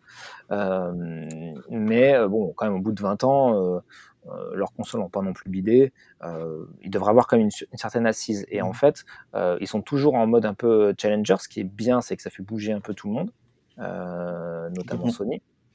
Euh, et que euh, eh ben, il, il trace une nouvelle voie là avec euh, du coup Phil Spencer qui est plutôt bien comment dire qui a, qui a- qui a- qui a ce qu'il faut pour apporter euh, vraiment quelque chose de profond euh, au niveau de d'Xbox et au niveau du gaming chez Microsoft. Et, et je pense que cette, cette proposition là est vraiment complémentaire de, toutes de toutes les autres. Et que voilà on parlait de, de, de Sony quand même Sony commence à, à vendre ses jeux sur PC euh, non mais ça c'est c'est du bon sens pas, c'est rien voilà. Certes, c'est du ça bon aurait déjà dû être certes, fait depuis mais, des années euh, par exemple, si tu as acheté ton jeu sur PS4 ou sur PS5 et qui sort sur PC, bah, tu devras le racheter sur PC, tu n'auras pas tes sauvegardes, etc. Alors Mm. si tu l'avais acheté sur Xbox euh, Series, tu as Ouais. même plus de chances d'y avoir. Et de- voilà. Comme je disais, le côté écosystème, hein, c'est encore une fois entre Apple et Microsoft, par exemple.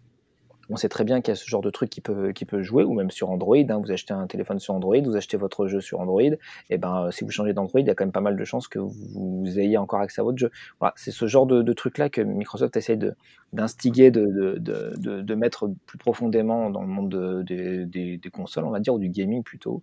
Euh, et voilà, bah, on va voir ce que ça va donner dans les, alors j'allais dire dans les 20 prochaines années, mais même dans les, dans les, dans les 2 à 5 années à venir, euh, on va voir euh, bah, quel, euh, si la, la, la nouvelle politique de Microsoft, euh, notamment sur le Game Pass, euh, portera ses fruits ou non.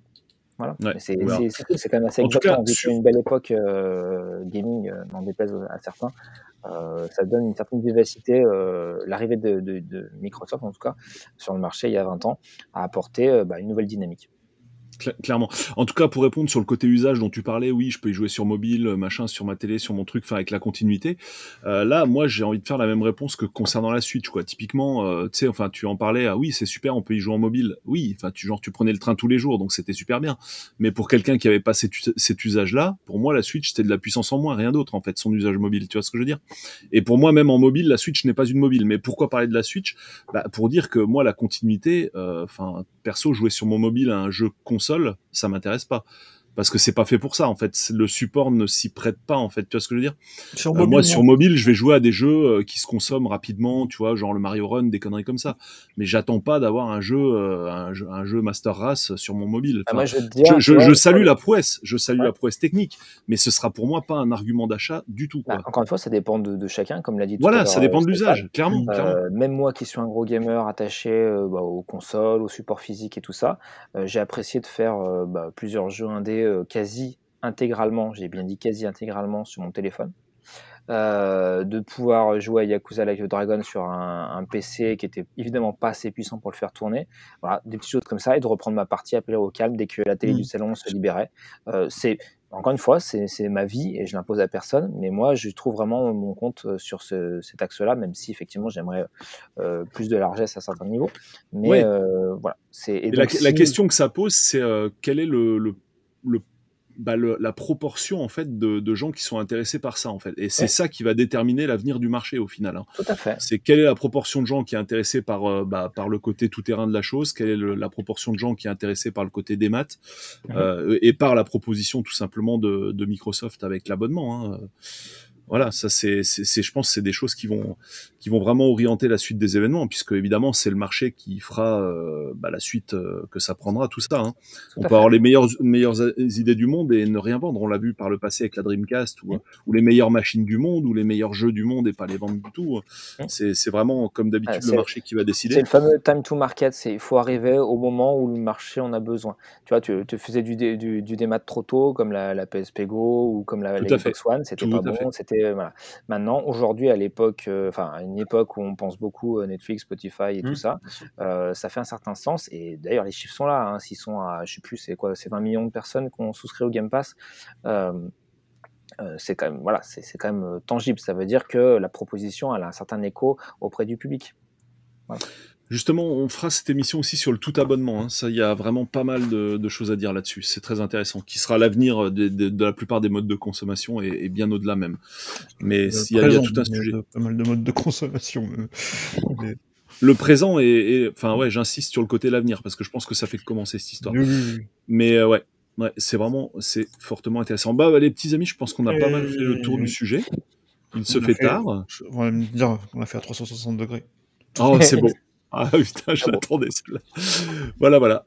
Eh ben, merci à tous de nous avoir suivis sur le chat, d'avoir enrichi cette émission avec vos points de vue euh, qu'on a mis en avant à la fois euh, bah, visuellement sur le, la vidéo pour ceux qui ont eu la vidéo pendant l'émission et ceux qui l'auront après, et, euh, et aussi bah, qu'on a intégré du coup directement dans l'émission en parlant de, de, ce que vous avez, bah, de ce dont vous parliez, enfin de, des, des points que nous avons que nous avons oubliés et que vous avez rajoutés, ce qui est vraiment toujours ultra cool avec ce mode d'enregistrement. Bonne soirée à tous tous. On se retrouve ah. bah, pour un prochain sujet euh, que nous allons définir ces, ces, jours à venir.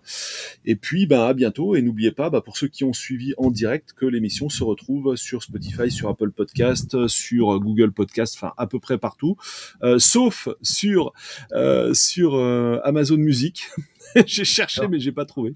Donc, si quelqu'un trouve, qui nous donne le lien de notre émission, ce sera, ce sera gentil à lui. Merci. N'hésitez pas, les petits pouces, les bonnes notes, ouais. tout ça, ça fait toujours plaisir. Même Exactement. les commentaires, hein, voilà, on, on, tombe de plus en plus sur, voilà, de, sur des, sur des commentaires un peu à tous les niveaux, et euh, il y en a, bah, la plupart, hein, qui sont euh, très touchants. Donc, tous sont positifs, ça c'est top, et euh, sont très touchants. Donc, voilà, on n'a pas l'occasion d'en dire en, dans, dans, le cœur de l'émission, mais disons-le maintenant, c'est vraiment cool. Vos retours bah, nous aident voilà, à continuer à améliorer euh, le contenu et nous donne euh, bah, toujours plus d'énergie pour, euh, voilà, pour vous apporter bah, voilà, toujours plus d'infos de, de, de, qualité, des débats de plus en plus interactifs. Donc voilà, encore yes. un grand merci à vous et à très vite pour la suite.